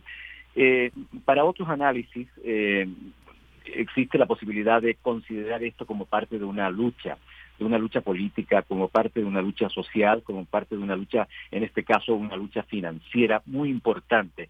Es, un revés, es un revés de enorme significación, es un revés que, que, efectivamente trunca eh, un proceso de transformación. Yo quiero poner un poco, si me permite, en, contexto esto para que no, no aparezca como una decisión ipso facto eh, fracasada y que no tiene vuelta de hoja. Efectivamente, en lo inmediato es una decisión que está truncada.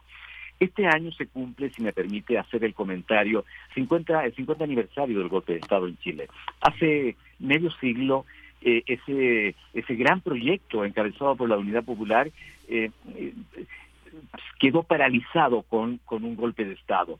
la vía chilena, encabezada por Salvador Allende, el más importante estadista de la historia de Chile, cuyo legado se recoge especialmente en las invocaciones políticas, en, en el desarrollo de las luchas sociales. Esto era importante decir porque efectivamente lo que está aconteciendo en Chile es parte de una larga lucha por recuperar la democracia 50 años después del golpe de Estado. Y dentro de ese proceso, la institucionalidad, es decir, el Parlamento, la Cámara Alta y la Cámara Baja, allí están los principales obstáculos para discutir y aprobar los cambios que el país requiere. Esto es muy importante porque allí justamente, allí justamente se produjo el revés de esta importantísima reforma tributaria que tenía un carácter, que tiene un carácter, yo no lo pondría con un verbo pretérito, como, un, como algo que ha ocurrido y que no puede volver a ocurrir, buscaba justamente tener un impacto redistributivo en la sociedad más privatizada de América Latina. Yo quiero decir que la herencia pinochetista se traduce en un modelo de sociedad, una sociedad probablemente en América Latina la más neoliberalizada, la más privatizada, los seguros, las pensiones, la salud, la educación, todo, todo este sistema está, eh, digamos, los mares, donde están las riquezas marinas, los bosques, todo está absolutamente privatizado en Chile. Y esto no es una exageración, eso está comprobado por el programa de la, eh, por, por las Naciones Unidas, por las estadísticas más responsables. Entonces, cuando se plantea eh, una reforma tributaria con carácter redistributivo hay que situar en ese contexto, en ese contexto de lucha, de recuperación de los derechos sociales, de recuperación de, un itinerario de cambios muy importantes, eh, que son cambios democráticos. Y allí está exactamente el punto de confrontación que se dio en la Cámara, primero en la Cámara de Diputados, eh, que, que ni siquiera ni siquiera acogió como una agenda, sino simplemente evitó la discusión en circunstancias de que 11 meses atrás, por lo menos desde abril del año pasado, esto fue parte de una narrativa de compromiso entre el gobierno, los sectores progresistas y la oposición. Y ahora aparece este tremendo revés. En realidad es una forma de la derecha eh, que tiene un componente muy fuerte de ultraderecha hoy día en las condiciones actuales de Chile. Parece increíble, pero la derecha se ha derechizado en la experiencia reciente de Chile. Sí, doctor eh, Darío Salinas, a mí me gustaría, bueno, por supuesto, seguir hablando de dónde se encuentra la oposición, eh, si, si dentro o fuera del Congreso, el, gobierno no tiene la mayoría en, el Congreso, eh, ¿dónde está esa, esa oposición dentro de las filas del presidente mismo? Eso por un lado, pero, pero antes también, ya que estamos yéndonos un poquito atrás, hablaba de, de abril del año pasado, hacer, para seguir con el contexto, me gustaría que nos compartiera pues su balance en general de lo que ha significado el gobierno de Boric, que ha, ha cumplido ya el pasado 11 de marzo, cumplió un año de este gobierno tan peculiar, tan especial, sui generis, por sus características, ¿no? El presidente más joven, el presidente más votado, que nos pueda compartir un poco de ese balance a manera de contexto, doctor. Eh, lo, primero que hay que decir que eh, el gobierno actual de Chile, encabezado por Gabriel Boric, es el resultado, es el resultado de las condiciones históricas específicas que se dieron en un momento electoral. No hay que olvidar que en la primaria eh, la ultraderecha encabezada por José Antonio Caz fue la bandera justamente que obtuvo las primarias eh, y luego esto produce, se produce un, un reacomodo y un proceso complejísimo, denso de negociación, de realineamiento político que permitió en una segunda vuelta eh, obtener la, la, mayoría que requiere la institucionalidad para otorgarle la presidencia a Gabriel Boric, con dos, fundamentalmente con una base de sustentación en el apruebo dignidad, integrada por diversos partidos de izquierda, de centro izquierda, y, sectores independientes, al que se añade muy recientemente, muy recientemente, eh, la, el llamado bloque socialista democrático o el socialismo democrático. Entonces, estos dos componentes políticos, estas dos coaliciones, el apruebo dignidad y el socialismo democrático son la, la base de sustentación de la, de la, del proyecto programático gubernamental que encabeza Gabriel Boric. Eh, eh, una, una, una coalición heterogénea eh, y que en el transcurso de este proceso ha tenido que enfrentar a una derecha que, que sí sabe hacer política, que sí que está dispuesta a retrotraer los procesos, por muy prudentes que sean, como los que se está planteando hoy día con la reforma tributaria, porque tampoco es una reforma tributaria radical, es una reforma tributaria que por primera vez habla de que eh, los sectores más ricos, es decir, aquellos que concentran el decir más adinerado de la riqueza socialmente generada, tendrán que tributar en un país donde además, donde campea la corrupción, donde además hay evasión de impuestos. Entonces, esas son las características que hay que tener en cuenta. Eh, y yo no soy partidario de satanizar a un gobierno por, por no lograr eh, un, un, un, proyecto como este, sino más bien hay que contextualizar. La lucha en Chile es una lucha encarnizada por recuperar los derechos sociales conculcados, por recuperar espacios democráticos de participación, porque el Parlamento, el Parlamento es una herencia del pinochetismo y es el lugar menos propicio para discutir estas transformaciones. Entonces hay que colocar, me parece, estrictamente en ese marco para hacer un balance sobre lo que significa este gobierno progresista encabezado por Gabriel Boric. Son las instituciones que están en la, en, el, enmarcando el gobierno federal chileno las que tienen la tarea de, eh, de, generar los acuerdos y las propuestas para que tal vez el empresariado eh, chileno menos, menos emparentado con el pasado pinochetista eh, de adelante el tema de tratados binacionales de comercio, exportaciones en nuevas cadenas de suministros, enfrentar la crisis de una manera distinta. ¿Puede, puede ser una salida, doctor?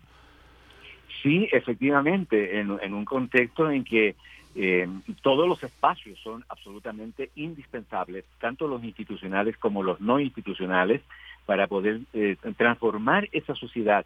porque eh, Chile vivió en el 2019, en octubre, el llamado estallido social, que fue una, una revuelta de extraordinarios ribetes sociales, políticos, una expresión de la acumulación de fuerza de muchos años, de muchas décadas, que justamente colocó y obligó a la agenda política discutir justamente esta nueva esta esta constitución.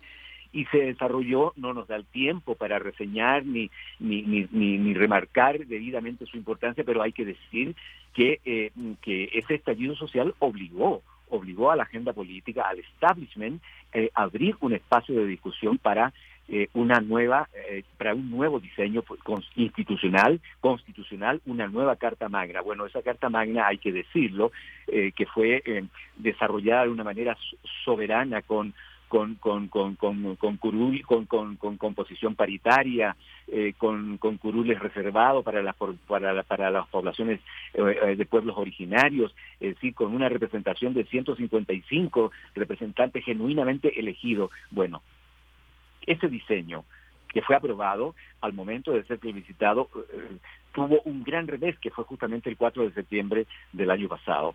Un gran revés donde la, la, la, la, la, derecha con su con su monopolio mediático, con su, con ese, con esa maquinaria trituradora de conciencia, pudo generar una atmósfera completamente adversa y una parte importante de la población hizo inclinar la balanza en el sentido de que ese diseño constitucional eh, tenía que ser tenía que ser eh, eh, rechazado. Y así fue. Entonces, este fue el primer revés, habría que decirlo, del gobierno. Justamente esto ocurre ya bajo el gobierno de Gabriel Boric. El primer revés. El segundo revés, yo me atrevería a decir, en un, en un peldaño distinto, pero revés de, de enorme también significación política, es justamente esta reforma tributaria que fue eh, ni siquiera que está empantanada, sino que simplemente ni siquiera fue discutida por la Cámara, por la Cámara Baja y menos posibilidades tiene de que pueda hoy replantearse en la Cámara Alta. Eh, yo quiero comentarle ante estos micrófonos universitarios, donde es importante una reflexión crítica sobre lo que acontece, más que una descripción narrativa plana de los acontecimientos en Chile, que hoy día el, Parlamento, perdón, el día la Cámara de Senadores, por ejemplo, por eso insistía en una institucionalidad retrógrada, pinochetista, eh, reproductora del sistema neoliberal. Yo quiero decir que la Cámara, eh, la Cámara Alta, la Cámara de Senadores, está representada nada menos que por un senador que estuvo en el círculo más cercano de Pinochet que fue miembro de la comisión que redactó justamente esta constitución que sigue vigente y que sigue empantanando todos los esfuerzos democráticos en Chile. Bueno, esa es, ese es el tamaño de las dificultades a las que se enfrenta un proceso de participación y de transformación cuando se trata de llevar a la institucionalidad planteamientos como la reforma tributaria que tiene, yo quiero insistir, el más importante carácter eh, redistributivo, teniendo en cuenta las grandes necesidades en pensión, en salud, en educación, en vivienda y ni se diga en los salarios de los trabajadores de Chile. Sí, eh, doctor, y bueno, yo le planteaba hace un momento la cuestión de dónde se ubica la oposición, especialmente la que se encuentra dentro del, mismo gobierno. No sé si llamarle oposición o, eh, digamos, voces críticas dentro del gobierno.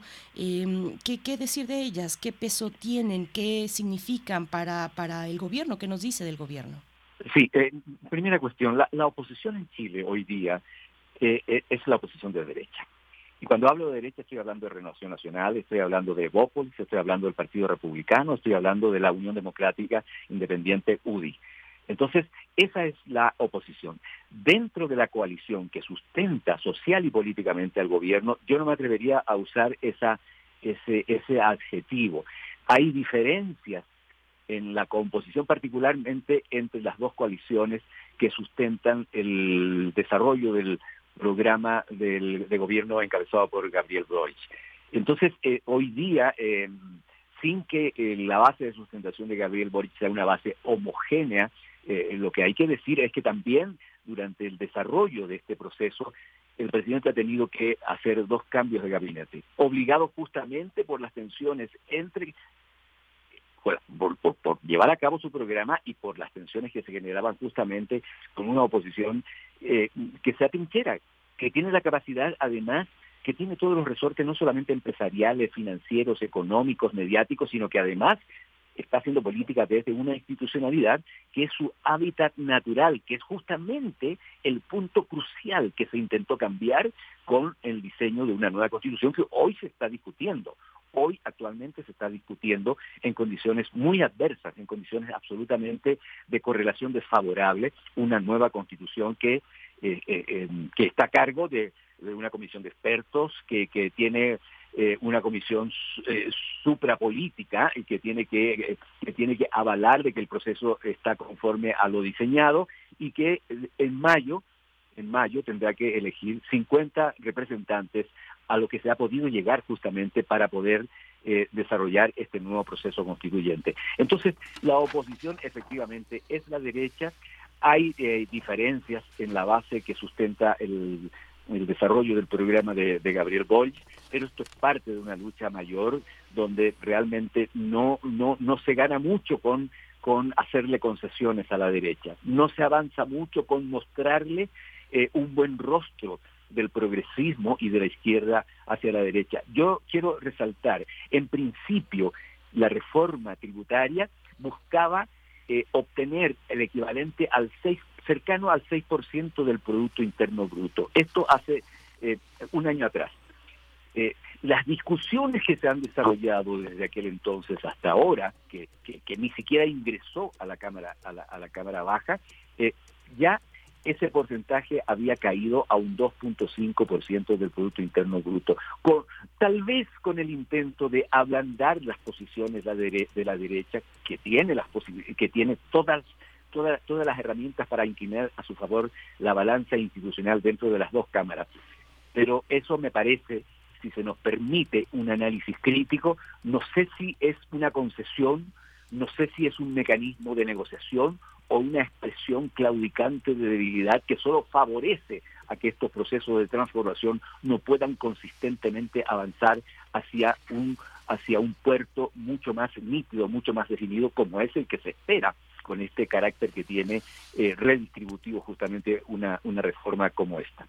Sí, pues doctor, doctor eh, Darío Salinas, eh, muchas gracias por, por su participación. Lo que pone sobre la mesa es la necesidad de, eh, de, precisar en términos del lenguaje las caracterizaciones que se hacen del gobierno, que se hacen de la oposición, y en ese lenguaje también incluir el, el, el contexto, el pasado de este pasado pinochetista, la herencia social y política y cultural de Chile y cómo llega a nuestros días. Muchas gracias por estas precisiones tan necesarias para quienes trabajamos en los medios, poner la palabra precisa que no, que no desvirtúe un análisis pues lo más, lo más ecuménico posible. Profesor, investigador, emérito del Departamento de Ciencias Sociales y Políticas de la Universidad Iberoamericana. Muchas gracias, doctor Darío Gracias, gracias a ustedes por esta posibilidad. Gracias, doctor.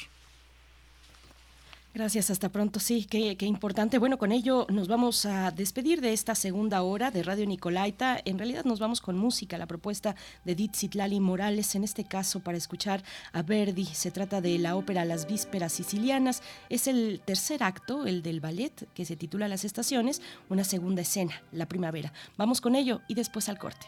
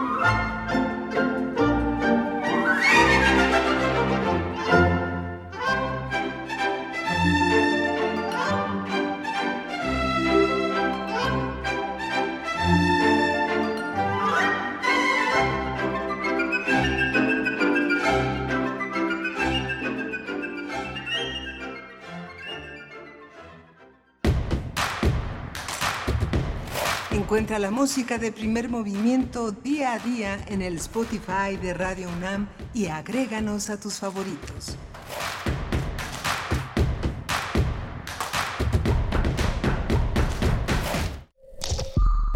Es muy tedioso hacer siempre lo mismo.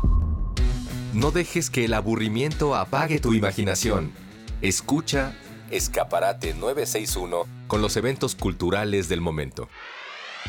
Viernes a las 15:15 horas por Radio UNAM. Entretenimiento y cultura. Radio UNAM. Experiencia sonora.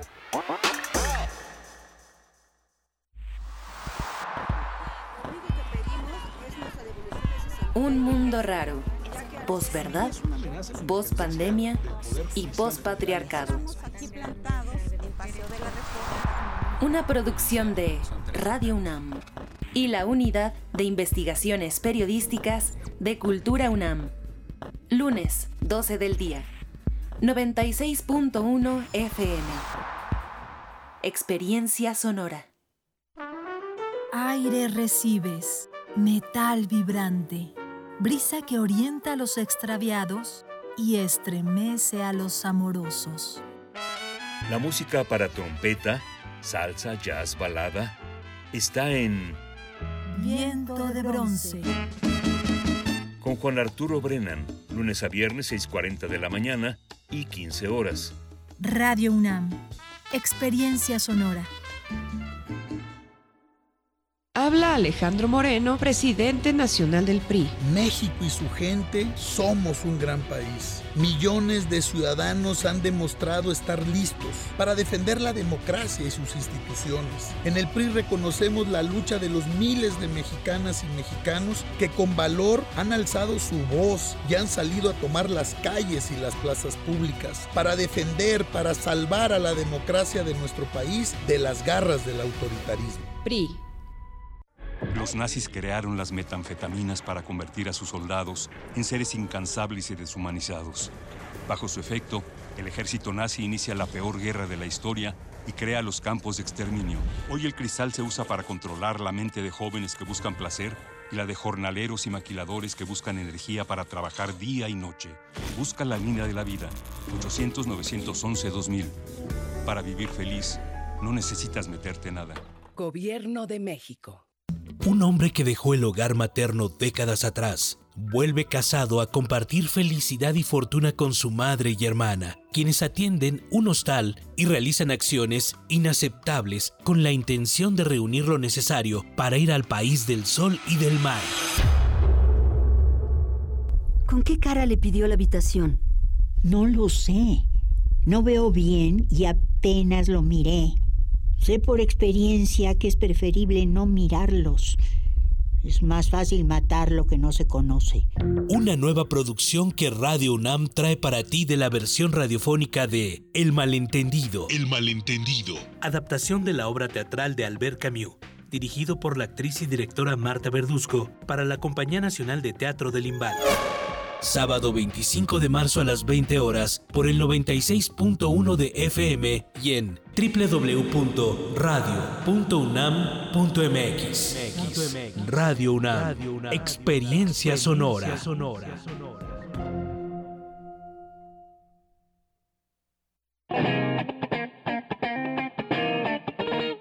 Este es el sitio donde se intersecta toda la música. Toda. Intersecciones. Encuentros de la fusión musical. Todos los viernes a las 21 horas por el 96.1 de FM. Radio UNAM. Experiencia sonora. Síguenos en redes sociales. Encuéntranos en Facebook como Primer Movimiento y en Twitter como arroba PMovimiento. Hagamos comunidad.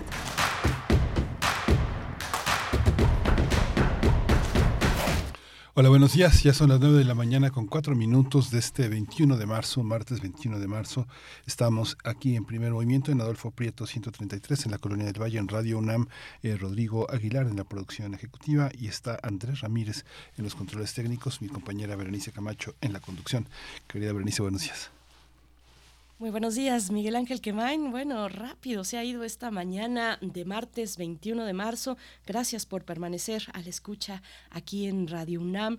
Eh, quiero eh, leer algunos comentarios sobre los temas de la hora anterior. Estuvimos conversando sobre eh, pues este, este, este evento, este meeting, esta convocatoria del sábado pasado, 18 de marzo, que lanzó el presidente de la República, que desbordó el Zócalo Capitalino y las calles aledañas. Nos comentaba el doctor Lorenzo Meyer al respecto y también hablar de Chile, el eh, rechazo a la reforma tributaria del presidente Boric y bueno, eh, lo que nos compartía el doctor Darío Salinas de la Universidad Iberoamericana, muy puntual, muy interesante, muy preciso también el, análisis del doctor Salinas y nos dicen por acá sobre estos temas, dice Refrancito, con mucha atención estuvimos el sábado en el Zócalo recordando la importancia de la soberanía energética y por ende la soberanía nacional. La expropiación petrolera es, eh, bueno, algo que en los últimos años se ha intentado por todos los medios que se olvide. Gracias, Refrancito. Rosario Durán dice retirarse Tlatuani, jajaja, va a dejar a su testaferro, o sea, a la doctora Claudia Sheinbaum.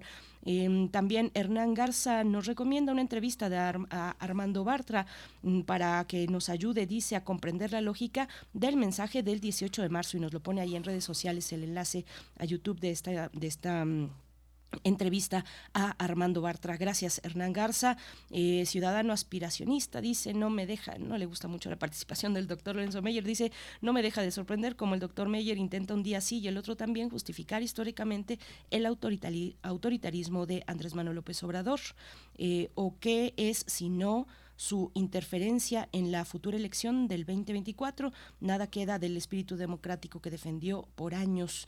Gracias, eh, ciudadano aspiracionista. Dice Alfonso Dalba Arcos, me, me gusta mucho su predicción, doctor Lorenzo Meyer, toda proporción guardada, un futuro muy similar para el expresidente Andrés para el expresidente Andrés Manuel eh, a, la larga vida del expresidente Lázaro Cárdenas. Dice factible, Dios quiera y así suceda, dice Alfonso de Alba Arcos. Bueno, pues algunos de los comentarios también nos dice con respecto a Chile, Refrancito dice, Em, mm, vamos a ver, ah, bueno, sí, es que dice, gracias por la excelente revisión a la situación de Chile, un país muy hermano y que mucho ha sufrido el modelo neoliberal como punto inicial. Opino que Boric está mm, considerando mucho gestión y confluencia, pero debe ser más radical, tanto él como Lula, Petro o Castillo ahora destituido. Gracias, refrancito. Bueno, pues ahí está. Luis Martínez también dice muy luminosa y didáctica la entrevista a Darío Salinas respecto del contexto político de Chile y el rechazo, el rechazo parlamentario a la reforma fiscal propuesta por el gobierno de Boric. Resulta el caso tan familiar con esas derechas y sus tentáculos por todos los frentes. Gracias, Luis Martínez. Bueno, pues ahí los comentarios de la audiencia a través de redes sociales y muy interesantes, Miguel Ángel, ¿cómo ves? Sí, muy, muy interesante. Como comentábamos con Meyer, la, eh, eh, la, la, idea de López Obrador de, un, de una transformación eh, radical del país pasa por, una, por un cerrar filas al interior de, en el conjunto de las personas que lo siguen, que una de las cosas que exige él en esa transformación es una absoluta lealtad al proyecto, ¿no?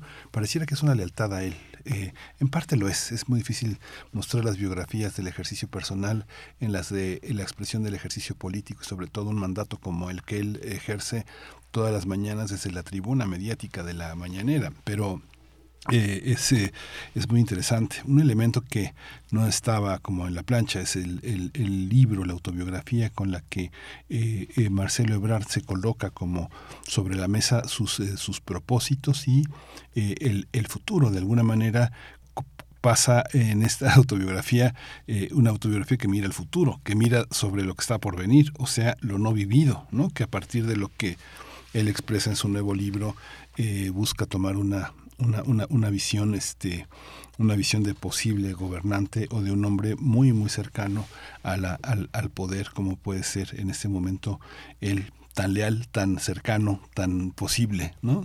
Eh, todo el mundo ve a Claudia Sheinbaum, por supuesto, pero este Ebrard es otra de las posibilidades este, de, esta, de esta transformación. Sí, así es, lo vimos eh, el fin de semana también, pues presentando su libro en el Palacio de Minería.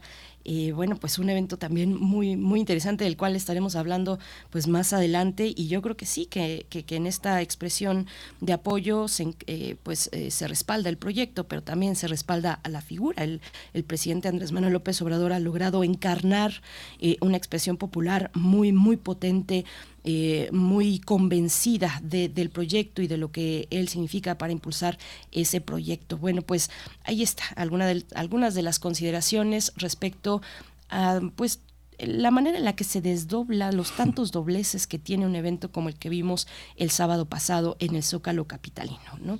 Ahí está, y pues punto y aparte viene la poesía necesaria y la mesa del día.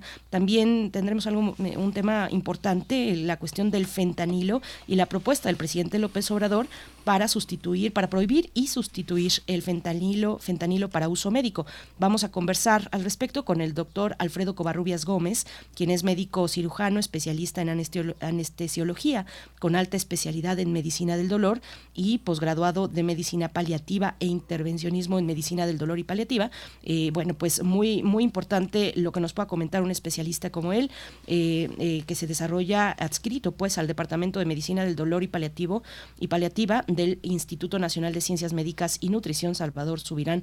Así es que, bueno, pues una mirada de un especialista, el doctor Alfredo Covarrubias, ante esta propuesta que ha hecho el presidente López Obrador con la posibilidad de prohibir y sustituir el fentanilo para uso médico. Esos son los temas por delante y al cierre también una participación importante, Miguel Ángel. Sí, vamos a tener la presentación de, la, de Tiempo Lunar, esta nueva sección hemos eh, propuesto para ustedes eh, con la participación de Guadalupe Alonso.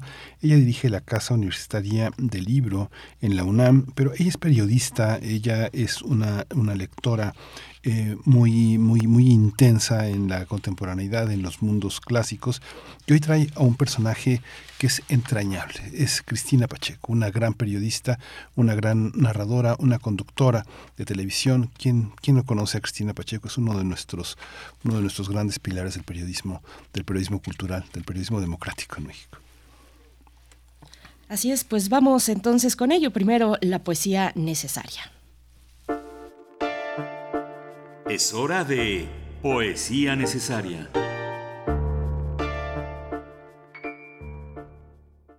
Nueve con doce minutos llegamos al momento de la poesía, el momento poético de esta emisión y está a cargo de Paloma Sherezade, una poeta oaxaqueña, nació en Huatulco, muy joven ella, en el año de 2001. Eh, joven escritora que estudió la licenciatura en Letras Españolas en la Universidad de Guanajuato y ha publicado en distintas revistas especializadas y en Internet se pueden encontrar algunos de sus poemas que son muy interesantes, eh, muy, muy vibrantes y bueno, también ha aparecido eh, en una compilación de poetas mexicanas que realizó la editorial Círculo de Poesía. Y de ahí se desprende este poema que les voy a compartir que se titula Equilibrio, que tiene que ver con la danza, pero que al final hace un guiño al tango y entonces de ahí la propuesta musical eh, eh, son, es la primavera porteña mm, para seguir con este, con este hilo musical también que nos ha propuesto Edith Citlali Morales esta mañana de bienvenida a la primavera. Así es que vamos con Equilibrio de Paloma Sherezade. Equilibrio. Creo en el empuje dorsal hacia el talante de mis pechos casi como un credo somático y en el arqueamiento de la vértebra hasta acabar en la curvatura del empeine como un solo arco de hueso y un poco de pulmón elástico. Prefiero tener pegada al paladar la palabra equilibrio, clavar en la hendidura de la boca misma la lírica anatómica y en su cantata dominguera consagrar la voz a la pulsante arquitectura de otro cuerpo en equilibrio, jugar al tango entre músculos adormilados y volver para madurar las horas con los ojos cerrados.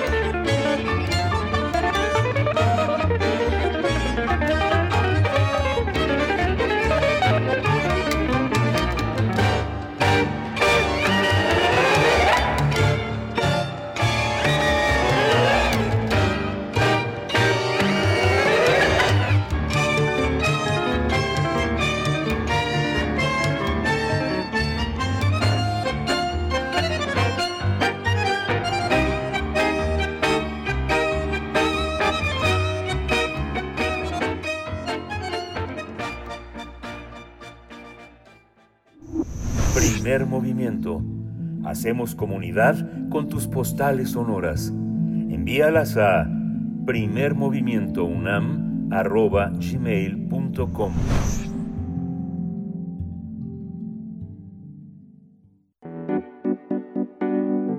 La mesa del día.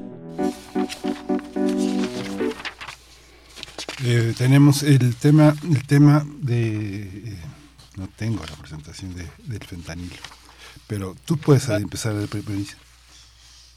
Sí, no te preocupes por acá, Miguel Ángel, porque ya llegamos a la mesa del día y pues el presidente Andrés Manuel López Obrador anunció que solicitará a médicos y científicos mexicanos que analicen la posibilidad de sustituir el fentanilo con fines médicos por otros analgésicos con el fin de prohibir su importación. En su conferencia matutina, López Obrador dijo que si su administración logra eh, suspender el fentanilo, va a solicitar a Estados Unidos que también lo haga.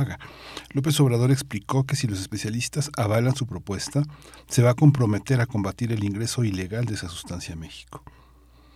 El presidente afirmó que a, las autoridades y legisladores de Estados Unidos se les hace muy fácil culpar a México por esta problemática, pero dijo que en aquel país se distribuye la droga y no se sabe de decomisos ni detenciones contra quienes la distribuyen y tampoco existe información en medios sobre el daño que provoca el fentanilo. López Obrador aseguró que los jóvenes recurren a las drogas porque hay problemas de desintegración de las familias y otro tipo de valores. También dice que los jóvenes se sienten infelices, abandonados, insatisfechos, insatisfechos, y eso se debe atender como lo hace México. De acuerdo con la Secretaría de Seguridad y Protección Ciudadana, durante 2022 se incautaron 2.263 kilogramos de fentanilo y durante esta administración y hasta el 6 de marzo se han decomisado 6.115 kilogramos de esta sustancia. Bueno, pues vamos a analizar eh, la propuesta del presidente eh, sobre el fentanilo y sus implicaciones y está con nosotros el doctor Alfredo Covarrubias Gómez. Él es médico cirujano. Él es, eh, está especializado en anestesiología con una alta especializada en medicina del dolor y es posgraduado en medicina paliativa e intervencionismo en medicina del dolor y paliativa. También es un médico especialista que está adscrito al Departamento de Medicina del Dolor y Paliativa en el Instituto Nacional de Ciencias Médicas y Nutrición, Salvador Subirán. Doctor eh, Alfredo Covarrubias Gómez, muchas gracias por estar con nosotros. Buenos días, bienvenido. ¿Qué tal, Miguel Ángel? ¿Qué tal, Benito? Muy buenos días. Eh, hola a todos. Buenos días, bienvenido, doctor Alfredo Covarrubias. Y gracias, gracias por, por estar esta mañana. Pues bueno, para tener los términos claros, para saber de qué estamos hablando cuando hablamos de fentanilo, eh, le pregunto, bueno, ¿qué es? ¿Qué es el fentanilo? ¿Cómo actúa en el cuerpo eh, humano y qué, qué, qué, usos clínicos tiene que nos pueda orientar para, para iniciar esta charla.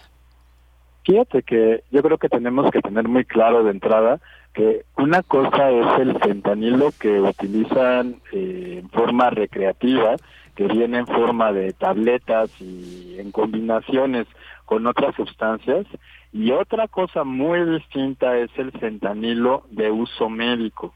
El fentanilo de uso médico es un opioide, igual que la morfina, que la oxicodona, que la hidromorfona, que el tramadol. Es un opioide que se utiliza para quitar los dolores. Quitar dolores eh, en, eh, asociados a cirugía, quitar dolores asociados a dolores al final de la vida, dolores por cáncer, quitar diversos tipos de dolor. ¿Cómo hace el fentanilo esta acción? Pues el efecto analgésico del fentanilo es sobre los propios receptores que tenemos para los propios opioides que producimos, los opioides endógenos. Los seres humanos tenemos estos receptores opioides porque tenemos, eh, producimos opioides nosotros en nuestro cuerpo. Eh, de tal forma que el fentanilo puntualmente se utiliza en el contexto de las cirugías, especialmente cirugías de grandes dimensiones, para el manejo del dolor asociado al cáncer al final de la vida y para el abordaje de diversas condiciones que requieren el uso de fentanilo. Como por ejemplo ahora que pasó la pandemia de COVID, donde la gente tenía muchísima falta de aire y eh, no se contaba a lo mejor con los ventiladores suficientes, se utilizó fentanilo para el control de la falta de aire, ya que los opioides puros como el fentanil, la morfina, la oxicodona y la hidromorfona tienen la capacidad también de disminuir la sensación de ahogo. Esta visión de esta visión médica con el fentanilo, ¿a partir de cuándo a partir de cuándo se cuenta con esta con esta posibilidad y cómo han sido los desarrollos farmacéuticos para que México acceda a este a este opioide, doctor? Mira, fentanilo no es un fármaco nuevo, es un fármaco que se utiliza desde este, finales del siglo pasado, desde los no, eh, los noventas, los dos miles. Eh, es un fármaco que se ha utilizado en la práctica de la anestesia debido a la seguridad que proporciona el medicamento al ser un opioide con una vida de eliminación muy rápida, a diferencia de la morfina, la oxicodona o la hidromorfona. Que basta decirte que tampoco tenemos ahorita en el mercado disponible esos opioides para los pacientes que tienen cáncer o que se encuentran al final de la vida. De tal forma que no sé si recordarán que hace mucho tiempo este, las anestesias se volvían algo muy peligroso, inclusive era común la frase de que se quedó en la anestesia. Eso motivó a que se desarrollaran fármacos que fueran más seguros, entre ellos el fentanilo, el sufentanilo y el alfentanilo son opioides que tienen una vida media de eliminación muy corta y eso los hace seguros. Se han utilizado en el contexto de la cirugía torácica, de la cirugía cardiovascular, de la cirugía oncológica, en fin, es prácticamente inviable pensar que pueda haber cirugías mayores que no utilicen este tipo de medicamentos en algún momento del periodo transanestésico y quizá del periodo post-anestésico.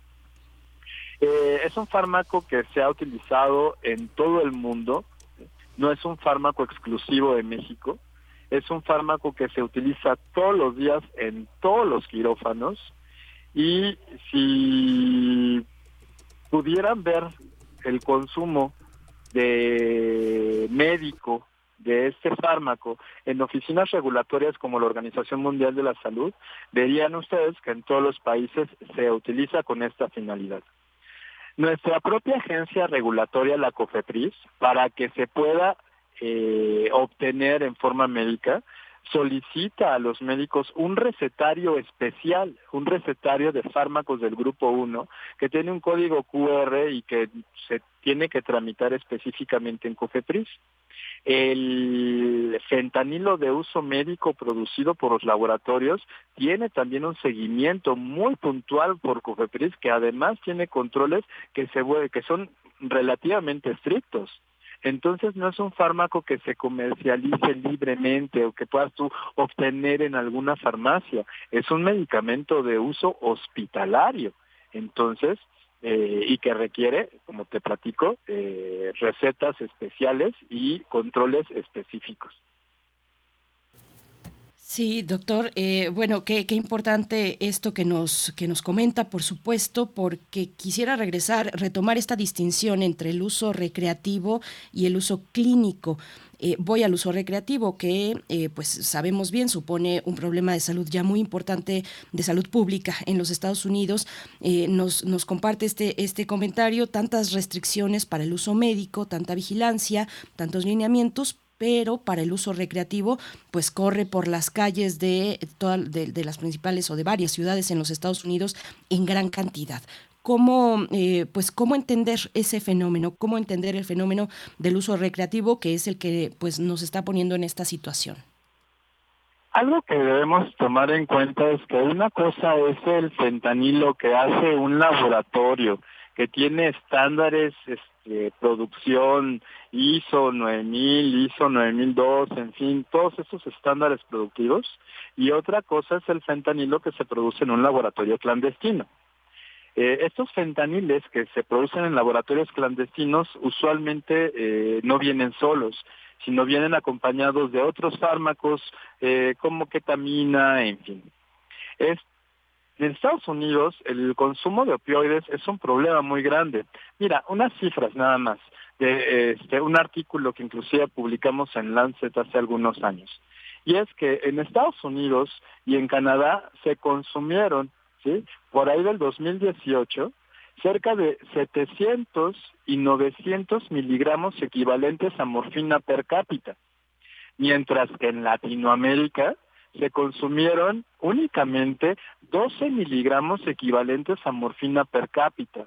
México consumió 6 miligramos equivalentes a morfina per cápita. Entonces, como puedes darte con este punto de referencia, en Estados Unidos el uso de opioides es desproporcionado y descomunal. Es entendido que con la oxicodona eh, tuvieron un problema o tienen un problema con respecto al consumo de opioides. Y eso ha llamado la atención en forma muy importante desde las administraciones de Trump, desde la administración de Trump. Entonces, el fentanilo de uso recreativo y el problema que ellos tienen es precisamente por un descontrol en el uso de opioides, porque no tienen las regulaciones desde el punto de vista médico que tenemos nosotros en México. No hay recetarios especiales para la prescripción de opioides en Estados Unidos. Cualquier médico puede prescribir opioides. Aquí en México tú requieres registrarte en COFEPRIS y obtener un recetario especial. Eh, además de que, como les comenté en un momento, no tenemos opioides tampoco disponibles en las farmacias ni para los pacientes que se encuentran al final de la vida. Ahora, el centanilo es una sustancia que da una sensación de paz, da una sensación de placer. Y eso es lo que hace que la gente que abusa de sustancias trate de conseguirlo, con el riesgo de que su vida este, de eh, efectos adversos, su ventana de efectos adversos es muy reducida y condiciona depresión respiratoria a dosis capaces de producir esta sensación.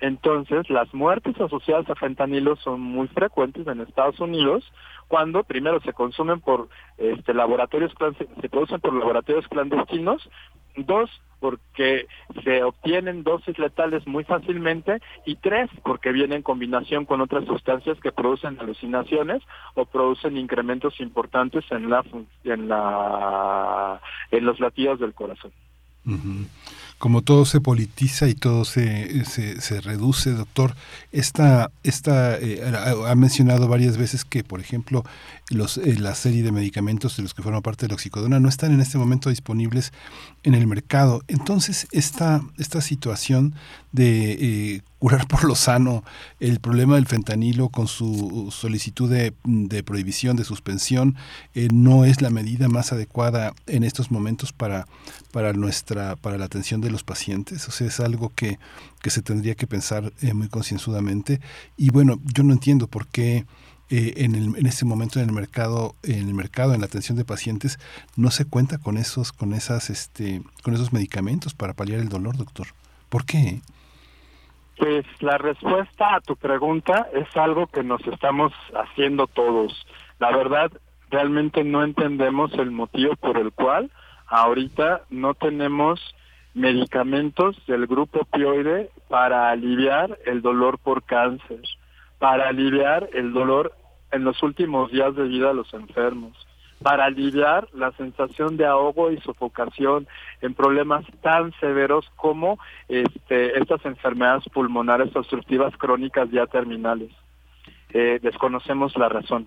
Y ahora que eh, se propone quitar el fentanilo, pues tendríamos que pensar entonces que tampoco va a haber cirugías, porque como te digo, el fentanilo es el fármaco que se utiliza para la realización de la mayoría de las cirugías. Si bien es cierto que hay artículos y hay este, propuestas para la realización de anestesias libres de opioides, es también importante pensar que la anestesia libre de opioides no es para todas las personas, uno, y no es para todas las cirugías. Entonces, habrá cirugías que sí requieren uso de fentanilo, bueno, de opioides seguros, ¿sí? y que pues si no tienes morfina, no tienes oxicodona, no tienes hidromorfona, no tienes fentanilo, pues entonces este, yo a veces platico en tono de broma que pues vamos a tener que usar un, un mazo, ¿no? Para darle un mazazo a la gente y dormirle. Sí, eh, en, forma de broma y, bueno, pues con un con una cuestión que tiene tantas tantas lecturas, doctor Alfredo Covarrubias, eh, eh, me quedo pensando en, bueno, ya nos ha adelantado, ya nos ha comentado, pero le, hago la pregunta, eh, ¿qué, tan eh, ¿qué tan viable y deseable es la propuesta que, hace el presidente López Obrador?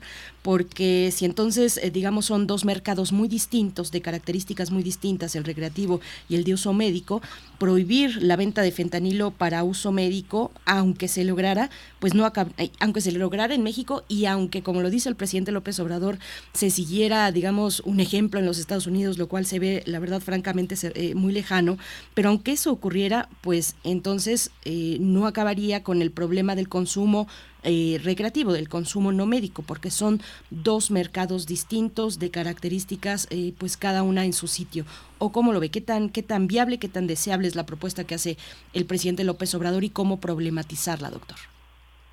Mira, desde el punto de vista estrictamente médico, y de la atención del enfermo. El que no existan opioides para la atención de cirugías y dolores es tremendamente lamentable. El que se plantee quitar el fármaco base de las anestesias, pues además de ser indeseable, es potencialmente inviable porque eso quiere decir entonces que muchos pacientes que requieren cirugía no se podrán operar. Y eso es catastrófico. Eso eh, quiere decir que muchos pacientes que están al final de sus días con muchos dolores, ¿sí? Eh, no van a poder recibir ningún tipo de analgesia. Y algo que hemos eh, dicho desde varias asociaciones, como el Colegio este, Mexicano de Medicina Paliativa y Control Sintomático y el Centro Algia para eh, Educación en Salud y la Asociación Mexicana para el Estudio y Tratamiento del Dolor es que en México en este momento la gente está llegando al final de la vida con dolor con dolor porque no hay opioides. Entonces, ¿qué tan factible? Pues no creo que sea muy factible seguir en esta tesitura. ¿Qué tan deseable? Realmente no es nada deseable. ¿Qué tan viable? Pues la gente está sufriendo y el hecho de ver sufrir a los pacientes realmente no es no es nada agradable, especialmente para para un servidor que se dedica a medicina del dolor y medicina al final de la vida. Y yo creo que ni para las familias de mis pacientes es agradable ver a su paciente con dolor y con sufrimiento. Eh, desde el punto de vista de producción clandestina, pues va a seguir. O sea, lo único que se está haciendo es quitar el fentanilo de uso médico, pero lo demás seguramente pues habrá más laboratorios y si bien es cierto que este, se tiene que este, hacer este un llamado pues la materia prima con la que se realizan los opioides sintéticos como el fentanilo se encuentra este, en cualquier laboratorio este, clandestino. Es muy fácil hacerlo, doctor. ¿Cómo este, es muy fácil hacerlo y es muy, muy difícil seguirlo? ¿Es muy difícil seguirlo? ¿Es muy difícil eh, ubicarlo? El fentanilo de uso médico tiene un seguimiento muy claro desde que llega a las aduanas. Mm. Este, hay regulaciones específicas de COFEPRIS para el ingreso de los opioides en general al país. Eh, los laboratorios que lo procesan requieren cumplir con ciertos lineamientos también muy establecidos y son eh, supervisados de eh, forma continua y muy expedita con respecto a sus procesos de producción y el destino que tienen los diferentes opioides en las diferentes farmacias. Una farmacia que se dedica a la venta de opioides requiere tener características específicas, por eso no se vende en cualquier farmacia. Requiere tener bóvedas, libretas, controles que son supervisados y auditados por la propia COFEPRIS.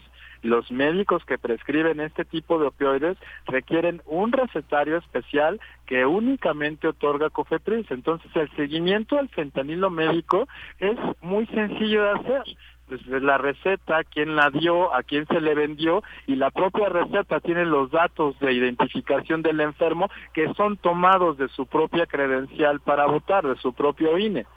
Entonces, sabemos quién lo recibe, sabemos quién lo prescribe, sabemos en qué farmacia se compró, sabemos de qué marca fue, qué laboratorio lo produjo, o sea, el fentanilo médico tiene un seguimiento muy puntual. El fentanilo clandestino, pues no. Pues sí, eh, doctor, y, bueno, eh, me quedo pensando en cuál es la dimensión del, eh, del problema de, digamos, del problema público en México con el uso, con el uso recreativo. ¿En qué punto estamos? Yo sé que, que usted no es especialista en adicciones, sino que su especialidad es en, en, otra cuestión, en la medicina del, del dolor, en medicina paliativa. Eh, eh, como en, la anestesiología, perdón, con alta especialidad en, esos, en esos rubros, dolor y, paliativos, eh, pero que nos pueda dar usted también como especialista desde ese ángulo cómo ve el fenómeno de, del consumo problemático, de las adicciones, cuál es la dimensión en México, cómo, cómo lo ve usted. Mira, un hecho es de que las adicciones a los opioides existen desde tiempos inmemoriales. Está descrito en diferentes textos a nivel de lo que es la medicina china, eh, el efecto disfórico de lo que es la adormidera papada somnífero, que es de donde se obtiene el opio.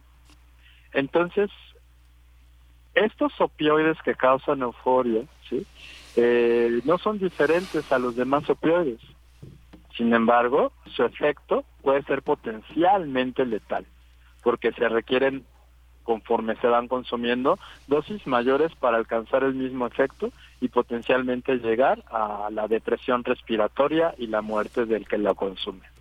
Eso es lo que ha dado señales de alerta en Estados Unidos debido a que las muertes asociadas a opioides se han incrementado en las últimas dos décadas y debido a la cantidad de accidentes automovilísticos asociados al consumo de opioides. México es un país que la cantidad de recursos que puede utilizar una persona para mantener sus adicciones a veces es limitada. Y estas sustancias de diseño son tremendamente costosas. Entonces, eh, pues eso hace que pues México todavía consuma otro tipo de fármacos, de sustancias, perdón, para este, las adicciones, como el, es el contexto de la cocaína, es el contexto de la este, de cannabis, como es el contexto de este, algunas metanfetaminas. Entonces, eh, yo creo que eh, es una bandera roja para nosotros empezar a monitorizar desde el punto de vista de la adicción cuál es nuestro consumo interno de, de fentanilo de uso recreativo creado en laboratorios clandestinos y este, documentar también cuánto es nuestro consumo real de opioides en México. Sí. Pues doctor, doctor, muchísimas gracias por su participación. Doctor Alfredo Covarrubias Gómez, tendremos que pensar que también uno de los medios para combatir el dolor y, este y obtener placer es una buena vida, una vida, una vida digna, aunque bueno, usted como médico pues ya ha precisado que está el cáncer, está la edad, están muchas vicisitudes que acosan al cuerpo, pero el dolor es, es parte de la es parte de la vida que podemos también detener. Doctor Alfredo Covarrubias Gómez, médico cirujano, especialista en anestesiología, en alta especialidad en medicina del dolor y posgraduado en medicina paliativa. Muchas gracias por su por su presencia. Ojalá y nos acompañe más seguida aquí en Radio UNAM. Con muchísimo gusto, Miguel Ángel, un, abrazo y muchísimas gracias por la invitación. Y Berenice, este, que tengan un día espectacular. Gracias. Muchas gracias, eh, doctor. Un placer, doctor Alfredo Covarrubias. Pues bueno, se nos eh, vino el tiempo encima, pero todavía hay muchos, muchos, muchos elementos que seguir eh, pues aclarando y recuperando en este tema del fenómeno del fentanilo, con esta propuesta del presidente Andrés Manuel López Obrador, con la emergencia sanitaria, bueno, con la cuestión sanitaria la cuestión de salud pública en los Estados Unidos y las repercusiones e impactos que pueda tener en nuestro país en distintos ámbitos, no solamente en el de salud, sino también en el de seguridad Pues bueno, vamos a hacer una pausa musical, son las 9 con 42 minutos de la mañana, de la propuesta musical de la curaduría de Edith Citlali Morales en esta mañana que habla de primavera y música. Vamos a escuchar de Franz Schubert la, El sueño de primavera, eh, que pertenece, es, un, es una pieza que pertenece al ciclo Viaje de invierno. Vamos con El sueño de primavera. De primavera.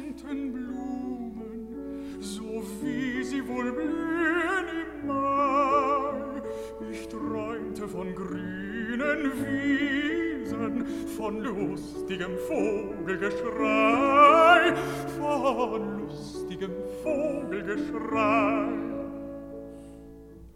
Und als die Hähne krähten, da ward mein Auge wach, da war es kalt und finster, es schrien die Raben vom Dach. Da war es kalt und finster, es schrien die Raben vom Dach.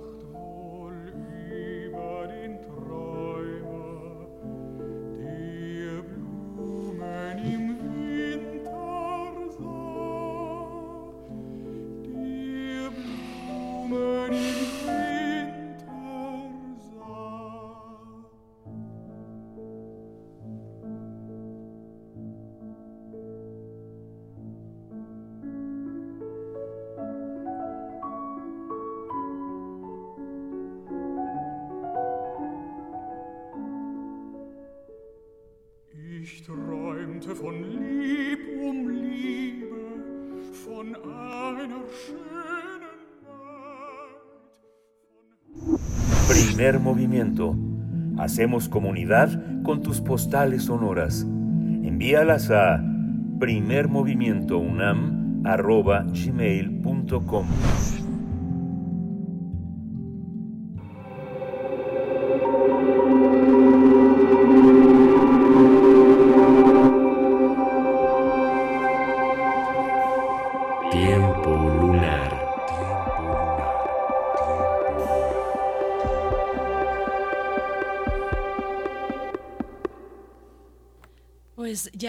esta mañana para el cierre de la emisión de martes con Guadalupe Alonso Coratela, directora de Casa Universitaria del Libro en la UNAM, para hablar de Cristina Pacheco. En esta sección Tiempo Lunar, Cristina Pacheco. ¿Quién no tiene familiaridad con la figura de Cristina Pacheco? Algunos pues hasta crecimos con sus programas en Canal 11 y bueno, eh, vamos a escuchar de qué manera nos comparte un perfil Guadalupe Alonso Coratela. Bienvenida a Primer Movimiento, como siempre, esta casa que es, que es tuya y este que es tu espacio. ¿Cómo estás? Muchas gracias, Berenice. Buenos días, buenos días, Miguel Ángel. Hola Guadalupe, Pues, bienvenida. Muy bien y muy eh, em- eh, entusiasmada porque, como tú lo acabas de decir, todos hemos crecido eh, con la voz de Cristina Pacheco, con sus crónicas, eh, con sus programas de televisión. Cristina es una egresada de la UNAM, de la Facultad de Filosofía y Letras, y comenzó a hacer periodismo en los años 60, colaborando en diarios y revistas, entre otras en la revista de la universidad.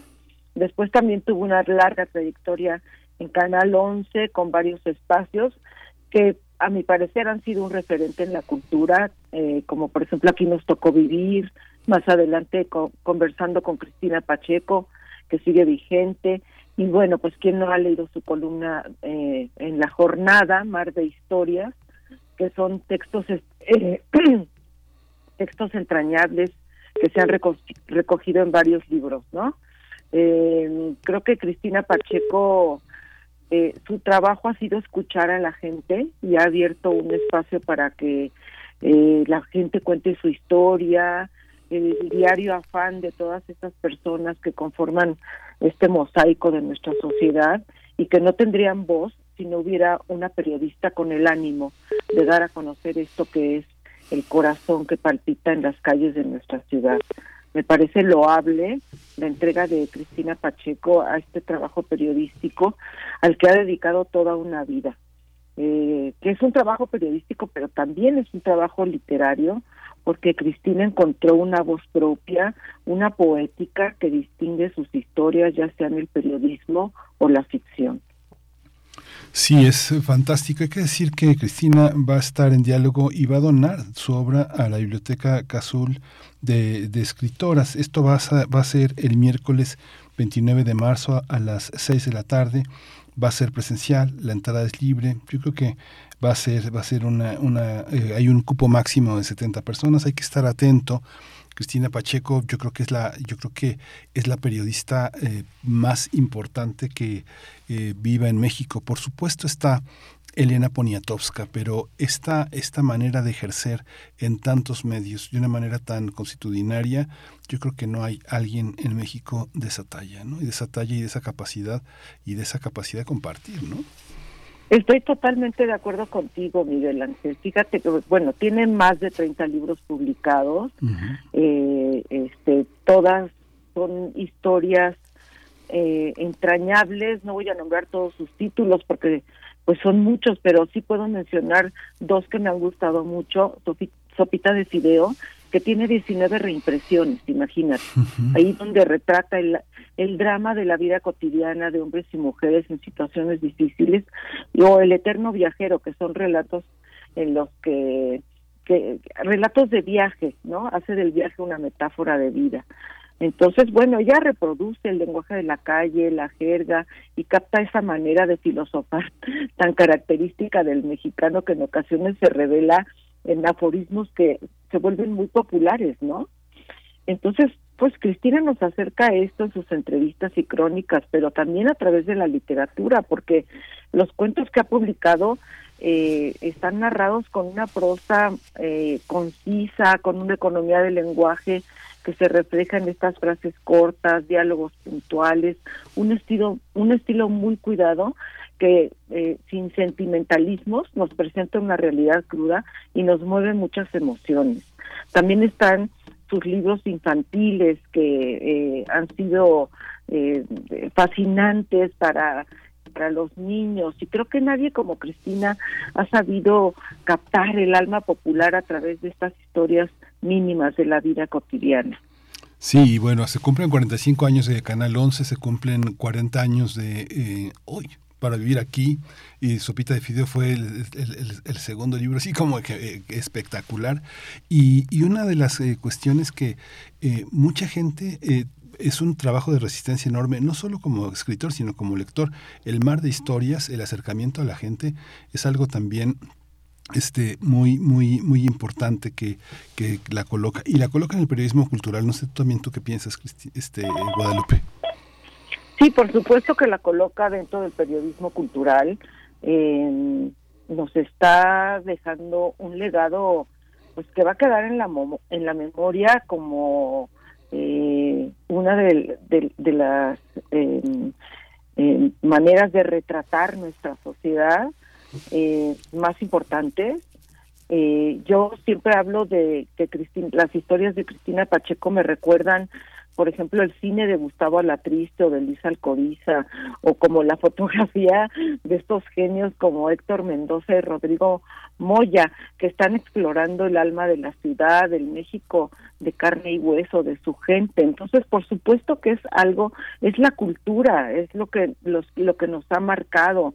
Eh, me parece que ha hecho un trabajo eh, fantástico Cristina y que y que va a dejar un legado muy importante ya lo está dejando para la para la cultura y para el periodismo Sí, justamente esta, esta parte también la UNAM que acoge una, una, biblioteca y que acoge en este, de, alguna manera, bueno, ya cumplió 80 años, ya tiene 82 años este año, eh, Cristina Pacheco, pero esta idea de los puntuales 80 años, 90 años, este 70 años, es relativa. Este, este encuentro el miércoles va a ser un verdadero homenaje que le rinde la UNAM a través tuyo y a través de la Cazul, porque además ella quien la conoce es, es este es muy difícil atraparla, siempre está en, en, ocho pistas por lo menos, tiene es una mujer con muchísima prisa, habla rapidísimo, este es una ese, se come la vida a puños, es algo es una es una visión impresionante, pero además lo que decías Guadalupe con toda esa característica que tiene personalmente de que siempre parece que ya se está yendo, ya llegó y ya se está yendo, es una enorme generosidad, es una enorme capacidad de escucha. Ella puede quedarse si, si nota en alguien un dolor, una carencia, una, una lágrima, es algo es, de, una, de una bondad también que yo creo que en estos días que has estado cerca de ella ha sido muy importante, ¿no? Pues sí, ha sido muy importante y sí me costó trabajo capturarla para hacer esto de tener su obra completa en, en la casa universitaria del libro. Por supuesto, ella no no no no no quiere que sea un homenaje. Para ella esto de los homenajes pues eh, no es algo que vaya con ella. Entonces lo que vamos a hacer es esto que eh, ya reunimos gracias a eh, Editorial Océano y a Laura Emilia Pacheco que nos ayudó mucho a reunir toda la obra de Cristina Pacheco y la vamos a tener ahí este miércoles a las seis de la tarde y va a ser un diálogo. Realmente yo le propuse a Cristina, vamos a hacer un diálogo con la gente. ¿No? Porque además es lo que ella ha hecho y me parece que sería fantástico abrir la casa del libro para la gente, para que Cristina escuche, dialogue con ellos y al mismo tiempo eh, inaugure, digamos, esta biblioteca Cazul de escritoras que ya cuenta con la obra de Elena Poniatowska, con la obra de Margot Glantz y ahora vamos a incluir la obra de Cristina Pacheco, que como tú dijiste y como dijo Berenice al principio, es una de las escritoras y periodistas más importantes eh, vivas de este país. Sí. Sí, Guadalupe, pues muchas gracias. Qué, qué deleite. Hay que asistir a la casa del libro, a la casa universitaria del libro, este miércoles 29 de marzo, 18 horas. La entrada es libre, es un evento presencial en el auditorio principal y salón de, de del Vitral. Eh, y bueno, este, la, la casa universitaria, la casa universitaria del libro se ubica en Orizaba 24, en la Roma Norte, en Ciudad de México pues va a ser, va a ser un deleite de verdad. Cristina Pacheco nos ha retratado a, a todos, a las y los mexicanos, a todos los conocidos, los anónimos y un trabajo también fundamental del rescate de los oficios que ha hecho en, en, sus, en sus distintos programas. Muchas gracias, Guadalupe Alonso Coratela, por traernos esta buena invitación, por darle este contexto. Directora de Casa Universitaria del Libro de la UNAM. Nos encontramos en 15 días y nos vemos por allá eh, en, en, esta presentación, en, este, en esta conversación con Cristina Pacheco, diálogo y donación de su obra a la Biblioteca de Cazul de Escritoras. Muchas gracias, Guadalupe. Muchas gracias a ustedes y al público, pues que lean a Cristina Pacheco. Sí, qué padre, qué padre labor como funcionaria, este, hacer que eh, el lugar en el que estás sea un motivo muy importante para irlo a visitar, para estar, para estar en él y para tenerlo en la mente y en el corazón. Muchas gracias, Guadalupe. Ahí nos vemos, Miguel Ángel Berenice. Hasta luego. Hasta luego. Muchas gracias, hasta pronto, eh, Guadalupe Alonso Coratela. Bueno, pues ya llegando al cierre de esta emisión, 9 con 56 minutos, y bueno, para no dejar por ahí volando la, mm, eh, la temática que nos presentaba esta mañana en la música Edith Citlali Morales, que tiene que ver con la primavera, ya presentamos todas las eh, propuestas que nos hizo, las propuestas musicales. Vamos a cerrar con algo que también tiene que ver con la primavera, Sembrando Flores, ya saben, de los cojolites, esta canción, pues para dar darle la bienvenida a seguir gozando la primavera, el calorcito, una mañana muy soleada con cielo azul desde Ciudad de México. Con esto cerramos la emisión del día de hoy. Mañana miércoles nos encontramos aquí en Radio UNAM. Quédense en la programación de este día. Muchas gracias al equipo. Gracias Miguel Ángel. Nos vamos. Gracias. Esto fue el primer movimiento. El mundo desde la universidad.